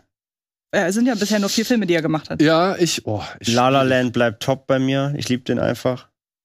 Und ja, dann vielleicht doch schon fast zwei. Also ich würde Ah, den auf drei. eins mit Whiplash packen, glaube ich, momentan. Und La La Land und First Man auf zwei. Ich glaube, bei mir, ja, irgendwie kann man keine vier, also ich sag ganz ehrlich, First Man wäre bei mir ganz hinten. Bei mir auch. Ich den aber auch nicht. jetzt nicht mit großem Abstand, sondern einfach nur ganz hinten. Und dann ist es echt tagesformabhängig. Ich glaube, ich glaube, Whiplash ist bei mir ganz oben und La La Land und Babylon. Ich meine, unterschiedlicher können Filme nicht sein. Ja, wie gesagt, es ist, es ist meiner Ansicht eine Medaille ja, total. und zwei Filme. Aber So. man muss ja sagen, bei, bei Chazelle zieht sich ja generell ein Thema, nämlich äh, ja Karriere äh, über alles, was irgendwie, im, also pack deine ganzen Emotionen, dein, dein ganzes Dasein in die Karriere und daraufhin fällt alles andere hinten über. Das haben wir bisher in all seinen Filmen gehabt. Und das ist mit Sicherheit autobiografisch mit 38. Könnte ich mir auch vorstellen. Sonst hättest du, Das sonst hättest du auch nicht schon ein halbes, wahrscheinlich so ein richtiger Einsiedler sonst sein. hättest du der wahrscheinlich nicht schon dein halbes Lebenswerk irgendwie Ja. in so jungen Jahren abgefilmt. Ja. Ja. Ja. Also Babylon, ey, Ey. von unserer Seite, ich, ich weiß, Steven mochte den zum Beispiel nicht. Anne fand den auch deutlich zu lang. Ähm, Dominik fand den wirklich gut. Der war bei uns, genau. Ja, der fand den wirklich gut. Also, ich kann mir vorstellen, dass hier der ein oder andere Kollege von uns auch noch mal ebenfalls eben sehr viel härter mit den Kritikpunkten, die wir hier auch hier genannt haben, ins Gericht gehen wird, als wir es getan haben. Ich, ich kann's nicht. Ich kann's wirklich nicht. Ich saß in diesem Film und war am Ende doch überrascht, dass ich jetzt hier 192 Minuten im Kino gesessen habe. So. Und es ist halt vor allem auch wieder ein Film, der gehört auch wieder auf die Leinwand. Ja. Also, den also ich bin froh, dass ich ihn im Kino gesehen habe. ja, das kommt wahrscheinlich auch hinzu. Wenn das so ein Streaming-Ding wäre, Nee, ich dafür, weiß dafür nicht. sind die Bilder wirklich zu opulent, die musst du groß sehen. Und Ob dann wäre das Ende auch fast so doof. Das klingt, das Ende würde gar nicht mehr funktionieren. Nee, eigentlich Also nicht. worüber ich im Spoiler-Part gesprochen Achso, ja, ja, ja. Du ja. kannst dieses Ende nicht zu Hause gucken. Und ich finde schön, dass dieses Ende es dennoch schafft zu sagen, es ist der Platz der Tränen Ja. und der Schmerzen.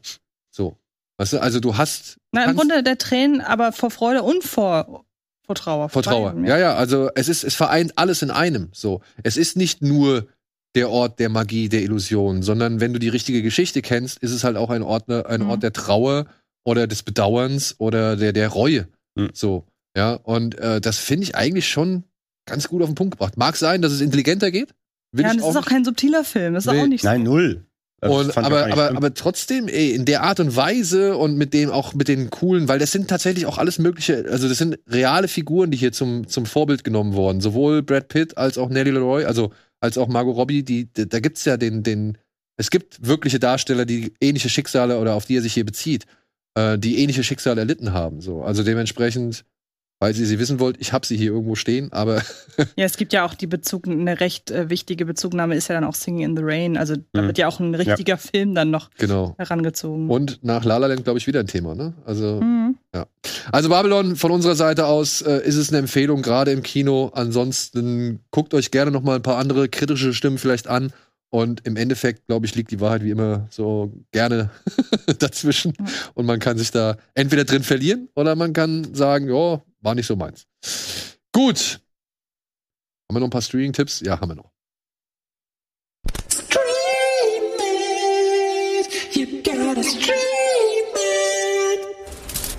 Kürzen wir ab, was wir abkürzen können. Auf Amazon Prime ist gerade noch so Finster die Nacht erschienen. Äh, für mich absolut eine Empfehlung. Ein Junge verliebt sich in ein Vampirmädchen und gemeinsam versuchen sie ihm zu helfen. Äh, sollte man unbedingt ansehen. Es gibt ein amerikanisches Remake mit Chloe Grace Moretz und dem jungen Cody Smith McPhee heißt der, glaube ich, Mhm. ne? Äh, der auch gut ist vom Batman-Regisseur Matt Reeves. aber der meiner Ansicht nach nicht die schöne, schroffe Kälte erreicht, die dieser Film Ja. äh, erzielt und dann aber gleichzeitig noch so herzlich ist. Tides ist ein Science-Fiction-Film aus Deutschland, hatten wir hier auch schon in den Kinostarts mal besprochen. Geht um eine ja, Raummission, eine kleine Weltraumkapsel landet auf der Erde, die halt vor Jahren, Jahrtausenden, Jahrhunderten äh, ökologisch verwüstet worden ist. Man hat sich auf einen anderen Planeten geflüchtet und jetzt versucht man, wie bei Wally, zurückzukommen und zu checken, kann Hm. man jetzt hier wieder wohnen? Und man entdeckt, also die, die Astronautin, die halt losgeschickt wird, entdeckt dabei einen urzeitlichen Stamm, der sich da so seine eigene Zivilisation schon errichtet hat, die aber halt auch ihre eigenen Probleme haben und daran beteiligt sie sich. Ist der als Tides auf Sky? Weil der hat ja auch einen deutschen Titel. Ja, Ja. deutschen Titel? Ich komme gerade nicht drauf, wie der hieß. Also ich habe jetzt nur als Tides unter, also Okay. unter Tides habe ich ihn jetzt bei Sky gefunden. Ähm, dann jetzt zum Teil noch im Kino, hier auch schon vor kurzem gerade frisch besprochen, aber jetzt auch schon parallel auf Disney Plus, The Menu von Mark Mylott über ein ja, exklusives Top-Notch-Restaurant auf einer Insel, das ein paar Gäste empfängt, die merken müssen, okay, das ist hier nicht einfach nur Essen, Hm. was wir hier vorgesetzt bekommen, sondern es ist eine ziemlich fiese Geschichte, die sich da Ralph Fiennes als Chefkoch ausgedacht hat. Antje fand ihn sehr, sehr gut. Ich fand ihn in Ordnung. Und ja, auf jeden Fall nicht gesehen. kann man sich Holt mal jetzt jetzt endlich angucken. Dann gibt es noch auf Netflix, ist gerade frisch hochgeladen worden, Tenet. Falls man jetzt mal vor und zurückspulen möchte, um zu verstehen, worum es eigentlich geht, habt ihr hier die beste Gelegenheit zu. Ich mag den Film nach wie vor, weil er halt auch geil gemacht ist. Aber ich verstehe natürlich all die Probleme, die so viele Leute mit diesem Film haben, beziehungsweise die dieser Film hat und die den Zugang zu diesem Film erschweren. Aber trotzdem, Und es gibt keinen Film, den ich nur, damit ich ihn endlich durchdringe, häufiger, nämlich viermal im Kino gesehen habe. ja. Und wenn es ein bisschen anspruchsloser sein darf, dann würde ich noch auf Prime Video Avengement, blutiger Freigang empfehlen. Was denn? Ja, Problem halt, ne? Ist geschnitten. Ist geschnitten. Ja, ja. Oh. Die Deutsche ist ja indiziert worden, glaube ich sogar. Oh, es tut mir sehr leid, liebe Freunde. Der ist, der ist geschnitten, da fehlt Gewalt. Nicht ganz so blutiger Freigang. Nicht genau, nicht ganz so blutiger Freigang. Ja, hier geht es um einen jungen Mann, der wurde in ein Verbrechen verwickelt, wurde dafür inhaftiert, wurde im Knast zum absoluten Monster und äh, zur, ja, Zahnpro zum Zahnprothesenkönig. Ja, und hat jetzt halt Freigang, also wegen dann doch irgendwie guter Führung oder weil er überführt werden soll oder keine Ahnung, äh, hat er Freigang und er schafft es, seinen Aufpassern zu entkommen, denn er möchte zurück in seine Stammkneipe und all denen aufs Maul zu hauen, die dafür verantwortlich sind, dass er im Knast gelandet ist. Ja. Ja. Ja, ey, wenn man Prime hat und ihn mal gucken mitnehmen will, dann einfach mitnehmen, aber muss man wissen, Ja. fehlen leider einige Gewalt. ist Jesse V. Johnson, ne? Ja. Glaube ich. Und ist meiner Ansicht nach der beste, die beste Kooperation von Mhm. Scott Atkins und Jesse V. Johnson, die sie bislang hervorgebracht mit, haben. ja. Ja, also ich mag den richtig gerne. Schade, dass er geschnitten ist, das wusste ich nicht. Also dementsprechend, ja, vielleicht habt ihr ja, holt ihr euch hiermit ein bisschen Appetit. Mhm. Und wenn ihr feststellt, nee, das ist mir zu sehr geschnitten, dann macht Muss man sich einen der Disc organisieren, genau. Ja. Ja, und dann ist jetzt auf Sky erhältlich ab morgen Elvis. Ein Film, über den wir hier noch nicht wirklich gesprochen haben, weil ich ihn hatte bislang noch nicht gesehen. Ich weiß nicht, es gab auch nie die Gelegenheit, großartig. Oder? Nö, irgendwie nicht. Und ja, ist von Buzz Lerman, dem Regisseur von Romeo und Julia, Moulin Rouge oder auch Great Gatsby mit Leonardo DiCaprio in der Hauptrolle, nicht der mit Robert Redford. Und ja, hier erzählt er noch einmal die Geschichte vom King of Rock nach. Und ja, rast da ziemlich schnell durch. Ich hab den gesehen. Ich habe nicht gesehen. Ich habe mir jetzt angeguckt, ich bin nicht der größte Buzz Lerman-Film, Ich auch nicht. aber und ich sag's gleich. Du bist nicht der größte Bas Lerman-Film. äh, Fan. Sehr gut. Fan ja. Es wäre schön, wenn ich ein Buzz Lerman-Film wäre, rund und musikalisch. Das bin ich alles nicht. Aber gut, muss ich mit leben. Nee, aber ich muss sagen, es ist die bis dato, glaube ich, beste Arbeit von Buzz Lerman Ja. für mich. Ich mag den Film deutlich mehr als die bisherigen Filme, die ich von ihm gesehen habe oder abgebrochen habe. Moulin Rouge habe ich nicht ausgehalten. Ich auch nicht. Ähm, deswegen, ja, war ich doch überrascht, wie gut mir dieser Film eigentlich gefallen hat, obwohl dieser Film wirklich auch schon teilweise voller die Waldfee. Also, was der macht, fand ich, ich weiß nicht, ist schon ein bisschen fremdschämig so, weil ähm, ich nicht ganz verstanden habe, was es zur Geschichte wirklich beiträgt. Es gibt da irgendwie einen Tom Hanks in einer auch eher gewöhnungsbedürftigen Maske der dann irgendwie im, im Krankenhaus Nachthemd äh, mit Tropf am Arm durch irgendein Casino rennt. Das ist alles irgendwie verschwommen und abgesetzt und so weiter. Und es wirkt, es wirkt nicht so wie dieser Pomp und Kitsch, den er so oft gerne mal gemacht hat oder präsentiert, wie zum Beispiel bei The Great Gatsby. Da fand ich das ja alles von diesem Kitsch und von diesem Überbordenden, fand ich das alles relativ stimmig. Aber hier muss ich sagen, das geht teilweise echt weit auseinander von wegen, das ist eine coole Montage mit Hm. irgendwelchen Comic-Sequenzen oder, oder irgendwelchen Comic-Schriftarten, die irgendwie ins Bild wirbeln und so. Das ist dann ja cool. Aber gerade so der Anfang, Tom Hanks in diesem Nachthemd, so, das, das wirkte alles so, weiß ich nicht, haben wir nicht richtig fertig gekriegt. Aber ist auch wieder hyperaktiv geschnitten, so in seiner. Geht eigentlich. Ge- also ich geht's? muss auch sagen, Der geht. kommt ja auch zwischendurch immer durch die Hanks-Ebene, kommt er ja immer wieder zur Ruhe auch. Ja, also dafür, dass ich gehört habe, dass dieser Film so anstrengend sein soll und so anstrengend geschnitten soll und auch so durchpeitscht, muss ich sagen, hat sich dieser Eindruck für mich ungefähr so knapp 37 Minuten aufrechterhalten und danach geht es eigentlich relativ in, ja, und das fand ich überraschend, in so bereits vertraute Biopic-Ebenen und Okay. Bereiche. Ja. Also das, was du zum Beispiel letztens mal bei, wo war das?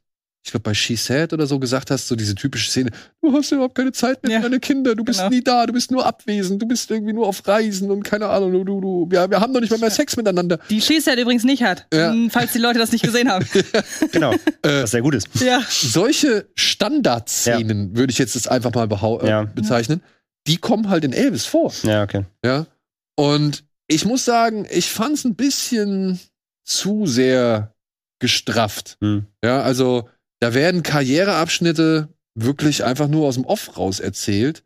Und das fand ich dann doch ein bisschen wenig dafür, dass ich dann halt am Ende auch nicht so sehr den Absturz irgendwie mitbekommen habe von Elvis. Und auch ähm, Austin Butler heißt er, ne? Mhm. Hat Golden Globe gewonnen. Ja, ähm, ja.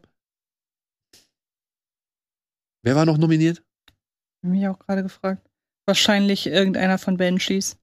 Ja, Ben Still. Colin Farrell. Ja, aber der Ah, hat nee, ja die- einen gekriegt. Der hat ja einen Stimmt, es gekriegt. wird ja geteilt in Comedy und Ja. äh, Ralph Fiennes war nominiert für Komödie Ah, und okay. Musical. Also, ich sag mal so, die Performance von Austin Butler fand ich gut. Mhm. Der hat auch wirklich ähm, so die Gestik und Mimik von Elvis Presley ähm, hat er echt sich sehr, sehr schön angeeignet so. Also wirklich, das, das war schon teilweise, wenn er dann auch, sag ich mal, aus der Distanz äh, gefilmt worden ist, den Kopf so runter macht und nur so hoch guckt, irgendwie die Tolle hängt so ins Gesicht und er fängt halt so ein bisschen an zu wackeln.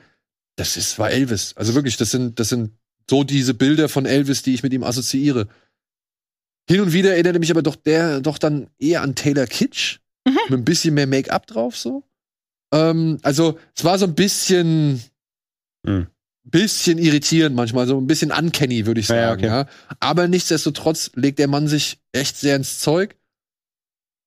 Ja, aber ich habe jetzt Bock, mir noch mal mehrere andere Sachen zu Elvis anzuschauen, weil ich finde, der Film hat mir das alles nicht unbedingt gegeben. Ja, und ich fand den wirklich, ich habe mir den jetzt problemlos anschauen können. Ich fand den halbwegs unterhaltsam. Wirklich gelungen finde ich ihn nicht. Hm. Wirklich gelungen finde ich Okay. ihn nicht. Und ich finde halt auch, ja, ey, wir reden über Michael Bay, wir reden über Martin Scorsese, wir reden über Wes Anderson, wir können auch über Buzz Lerman reden, weil der hat sich auch seine Stilistik und seine Mechanik und seine Stilmittel erarbeitet. Aber bei ihm ist es so, also er ist so einer, wo sich das für mich schneller abgenutzt hat und, und, und wirklich immer dasselbe ist, so wie bei Terrence Malick. Ja. Ja, ähm, dass das nicht mehr so an mich rangeht. Ir irgendwo hat gerade Tino so, ah, Äh, so so ein Schmerz. Vergleicht so, Buzz so, Lerman ein- mit so einen Stich bekommen. Ja, nee, okay. Ich habe halt, glaube ich, irgendwie Anfang letzten oder was 21, nicht, ob es letztes Jahr, Anfang letzten Jahres nochmal Romeo und Julia geguckt. Das ist so ein scheiß anstrengender Film, Alter. Ja. Und Also, er ist äh, dabei, und ich muss auch sagen, ich fand, er hat sich, er hat sich ein bisschen gezogen hier, Elvis. Okay. Für zweieinhalb Stunden. Und dafür, dass das halt immer so Vollpower-Performance Hm. ist, sowohl von der Inszenierung her als auch von den Darstellern. Hm. Und Tom Hanks, ja, da werden sich, glaube ich, die Geister dran scheiden. Ne? Also den akzeptierst du entweder als eben äh, eine Figur, die da im Film, ich weiß nicht, irgendwas gerade biegen soll. Weil ich habe jetzt bei Wikipedia gesehen, dass der Colonel Parker, also dieser Manager, der ihn da jahrelang betreut hat, dass der sowohl von Priscilla als auch von noch anderen Leuten als gar nicht so schlimm dargestellt wurde, wie er eben halt in diversen Biografien und, und Überlieferungen und sonst irgendwie dargestellt. Ja, okay. Ja. Und dass der Typ spielsüchtig war und Elvis da in diese Hotelkette oder in dieses Hotel verscherbelt hat, eben aufgrund seiner Spielsucht, das lässt der Film auch nicht aus. So. Aber Tom Hanks sagt am Anfang, ja, ich soll hier der Bösewicht sein, aber ich finde, ich bin gar nicht der Bösewicht. Und letztendlich, weiß nicht, hast du ihn Nee, ich habe das als zweigeteilte Erzählung der Elvis-Karriere aufgefasst. Einmal aus der Perspektive der, also aus der kreativen und einmal aus der wirtschaftlichen. Und ähm, so habe ich es aufgefasst. Ja, okay. Ja, also ich weiß nicht, ob da wirklich so eine Rehabilitation für eben diesen Colonel Parker stattfindet. Ähm, vielleicht aber auch für den einen oder anderen schon. Ich denke mal, der räumt da mit ein paar Klischees oder, oder Geschichten auf. Bleibt am Ende trotzdem jemand, der den Mann halt bis zum Anschlag ausgepresst hat. Ne? Also. Und der auch, das sagt der Film zumindest, ähm, nachgewiesen Steuerverfehlungen geleistet hat. Hm. So, also der soll halt wirklich da, wie sagt man so schön, Schindluder betrieben haben Hm. mit eben den, mit dem Wirtschaftszweig von Elvis Presley. Ja, okay. Ja, so, das sind unsere Streaming-Tipps und wir haben noch ein paar Mediathekentipps. Unter anderem der Glöckner von Notre Dame zum Tode von äh, Gina Lollobrigida ist jetzt in der Dreiseit-Mediathek erhältlich.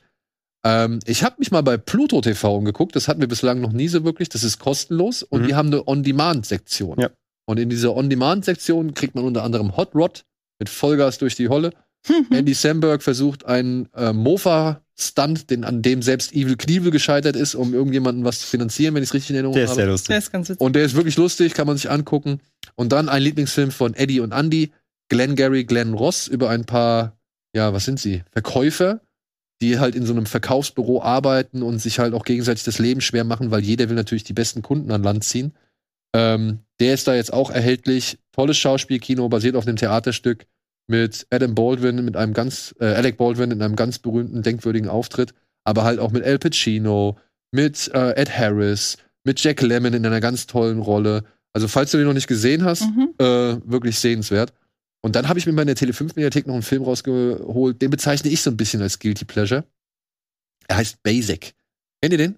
Mhm. Von John McTiernan. Da geht es darum, dass eine Hab ich, doch, ich glaube, den habe ich mal im Fernsehen gesehen. Dass ein, ewig ein her. Einsatz, ein militärischer Einsatz, angeführt von Samuel L. Jackson, äh, ist ziemlich schief gegangen. Die sind in Unwetter geraten und danach gab's Tote. Und zwei Leute haben überlebt. Giovanni Ribisi, glaube ich, und noch einer. Und die müssen jetzt ähm, unter anderem John Travolta als Ermittler, als US-Ranger-Ermittler und einer, einer anderen Dame, müssen die jetzt halt die Geschichte erzählen, was da halt passiert ist. Und die versuchen halt rauszufinden, was passiert ist. Und es hat so ein bisschen Akira Kurosawa Rashomon-Züge, weil man halt mit jeder Geschichte, die erzählt wird, immer so ein bisschen, bisschen mehr erfährt. bisschen mehr erfährt, Oh, ich aber glaube, auch, ich ne- habe den mal, aber ewig auch eine her. andere Perspektive. Der wird zum Ende hin ein bisschen dümmer, als er am Anfang eigentlich ist. ähm, aber ich muss sagen, ich habe einen Softspot für den. Ich gucke mir den gerne an. Deswegen ist Der zieht vielleicht, mir nochmal rein, glaube ich. ich. äh, vielleicht ist der ja für den einen oder anderen interessant. Besser als acht Blickwinkel. Mm, ja, würde ich jetzt sagen. Aber auch nicht allzu viel. Okay. Ja? also erwarte nicht deutlich mehr. Okay. Aber hey, Samuel Jackson, John Travolta, das war damals so noch die Bisschen Zeit, wo sie beide Schauspiel, noch ja. irgendwie sich alles erlauben konnten. Also dementsprechend, ja, mag ich. Ohne Tropf. Ohne Tropf. Ohne Ja. Tropf. So.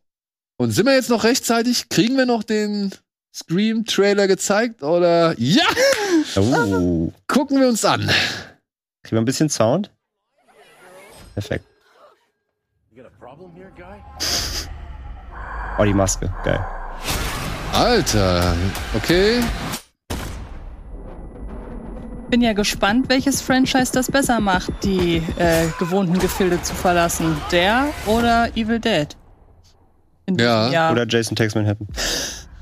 Wer ist die Frau neben, die junge Frau neben Jenny Ortega? Hab ich gerade nicht Äh, gesehen. Jenna Ortega. Ich sag mal Jenny, es tut mir sehr leid. Was denn? Das war doch die ist im ersten Teil. Also aus dem fünften Teil. die am Ende überlebt. Das ist die Schwester, genau. Ah, die Schwester. Und ich habe nämlich, und das ist meine Theorie, dass die was damit zu tun hat. Denn sie ist im, äh, im fünften Teil diejenige, die als einzige diesen typischen Ich mache mein Messer, Messer sauber. Und sie, die sticht sehr routiniert auf den Bösen ein. Ja, was der damit erklärt wird, dass sie ja ohne Spoiler eine Verbindung hat zum Ja, Gott. ich weiß, trotzdem. Yes, Hayden Panettiere. Kirby ist wieder da. Denn man hat ja nicht gesehen, wie sie gestorben Ja. ist. other In Teil 4. Finde ich ein bisschen läppsch. Aber, Aber in Teil 5 wird ja schon darauf hingewiesen. Man sieht ja ein Video bei YouTube von ihr. We've got to lure him in. We execute him. Hello. Let's play a game. You know you're like the tenth guy to try this, right? It never works out for the dipshit in the mask. Maybe. But there's never been one like me, Gale. Das sind wieder zwei, oder? Ja, stimmt. I'm something different. That's why I'm gonna shoot you in the head.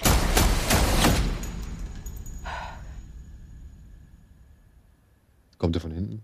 Doch nicht.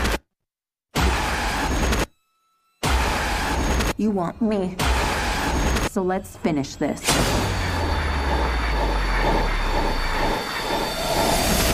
Dieses Licht ist für den Trailer, ne? Das, dieses Stroboskoplicht. Die sind alle noch am Leben. Das fände ich eine Das ist so geil. das fänd ich eine coole Szene, Ja. ja. Ach. Ich weiß, was ich direkt mache, wenn die Sendung durch ist, dann gucke ich ihn mir nochmal an. Ja, aber, aber in, in Einzelszenen. Um, ja. Also er löst, er löst ein bisschen mehr ein als Jason Takes Manhattan, so viel kann man schon mal sagen. Wahrscheinlich. Die Frage ist jetzt, also sie sind aus Woodsboro alle weggezogen und jetzt müssen jetzt feststellen, dass sie irgendjemand verfolgt hat. Ja, vor allen Dingen, ja. seien wir mal ganz ehrlich. Endlich kommt mal jemand drauf, aus Woodsboro wegzugehen. Ja. Wirklich. Classic. Ja. Wir sind gespannt. Wir sind aber auch am Ende. Dementsprechend können wir jetzt nicht allzu viel diskutieren, aber vielleicht greifen wir das nochmal bei Gelegenheit auf. Ähm, aber Spätestens Ende März, wenn der könnte sechste vielleicht Teil ein kommt. bisschen, könnte ein bisschen härter vielleicht werden. Ne? Und ich frage mich halt jetzt wirklich, ob es 5-5 nochmal. war aber auch nicht ohne. Erinnert grad er an sagen. den Kill an der Tür und so? Da waren schon echt ein paar echt ja, fiese. Ja, Die Szene da an der Tür, beziehungsweise die mit den verschiedenen Türen, Ja, ja, genau. sollte ja ursprünglich noch viel, viel länger werden. Ja, ja. Aber das Studio irgendwann gesagt, Leute, sorry. ja, überreizt es bitte nicht. äh, aber der Kill danach, der ist schon hart. Ja, ist er da auch. waren schon ein paar harte Ja. Sachen. ne? Ja, nee, die anderen, also der Da blutig, waren aber ein paar dumme Kills dabei. der war aber, glaube ich, mit der blutigste des Franchise bisher. Oder expliziteste, ja. Gut, vielleicht steigern sie das noch. Meine Frage ist halt vor allem, wir hatten jetzt diese Legacy-Geschichten, diese Le Legacy-Sequels oder was weiß ich, die jetzt Thema waren im fünften. Was kommt im sechsten Was dran? kommt im das sechsten? Also ist, was ist die Metaebene des sechsten? Das ist die einzige Sache, die mir so ein bisschen so, ich freue mich wahnsinnig, ich habe sehr, sehr viel Vertrauen in die Leute, aber dass der Film nur ein Jahr später kommt, das macht mir ein bisschen Sorgen. Ich gehe aber davon aus, weil ich so viel Vertrauen in die habe, ich gebe denen jetzt einfach mal so ein Vorschussvertrauen, dass die vorher die Idee schon hatten. Ja, glaube ich auch. Ich hoffe halt, sie beherzigen jetzt das, was sie eigentlich im fünften Teil die ganze Zeit propagieren, dass es tatsächlich dann vielleicht mal ein ganz einfacher, ausgelassener Slasher ist. Also sie haben ja jetzt in, sie haben ja jetzt in, Interview gesa in Interviews gesagt, das wird jetzt nochmal was ganz Neues, was ganz Eigenständiges. Ja, vielleicht wird es dann halt eben mal etwas Aber- metafreies. Aber sie haben halt Nee. das Franchise verstanden. Never ever. Die wissen, was sie machen. Und wie gesagt, allein die Tatsache, dass sie ja in Teil 5 Kirby ankündigen. Man sieht ja, wenn man genau hinguckt, in, Ja, die dem, einen, wussten schon, wo sie hin in dem einen YouTube-Stream sieht man ja ein Video-Interview mit Überlebender Kirby so und so. Ja. Weil der ist ja wieder von den gleichen Regisseuren von Ja, ja, Dead genau. die, die hatten schon ein Konzept. Glaub ich ja. auch. Ja. Hey, aber, ne, wie gesagt, ich würde mich ja freuen, wenn es einfach nur ein Ja, ja, schon Slasher ist. Wird's aber nicht.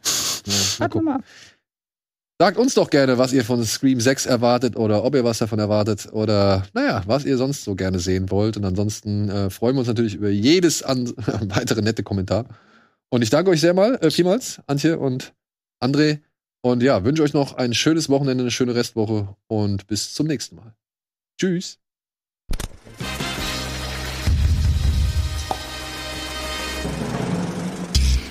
Diese Sendung kannst du als Video schauen und als Podcast hören. Mehr Infos unter rbtv.to/kinoplus.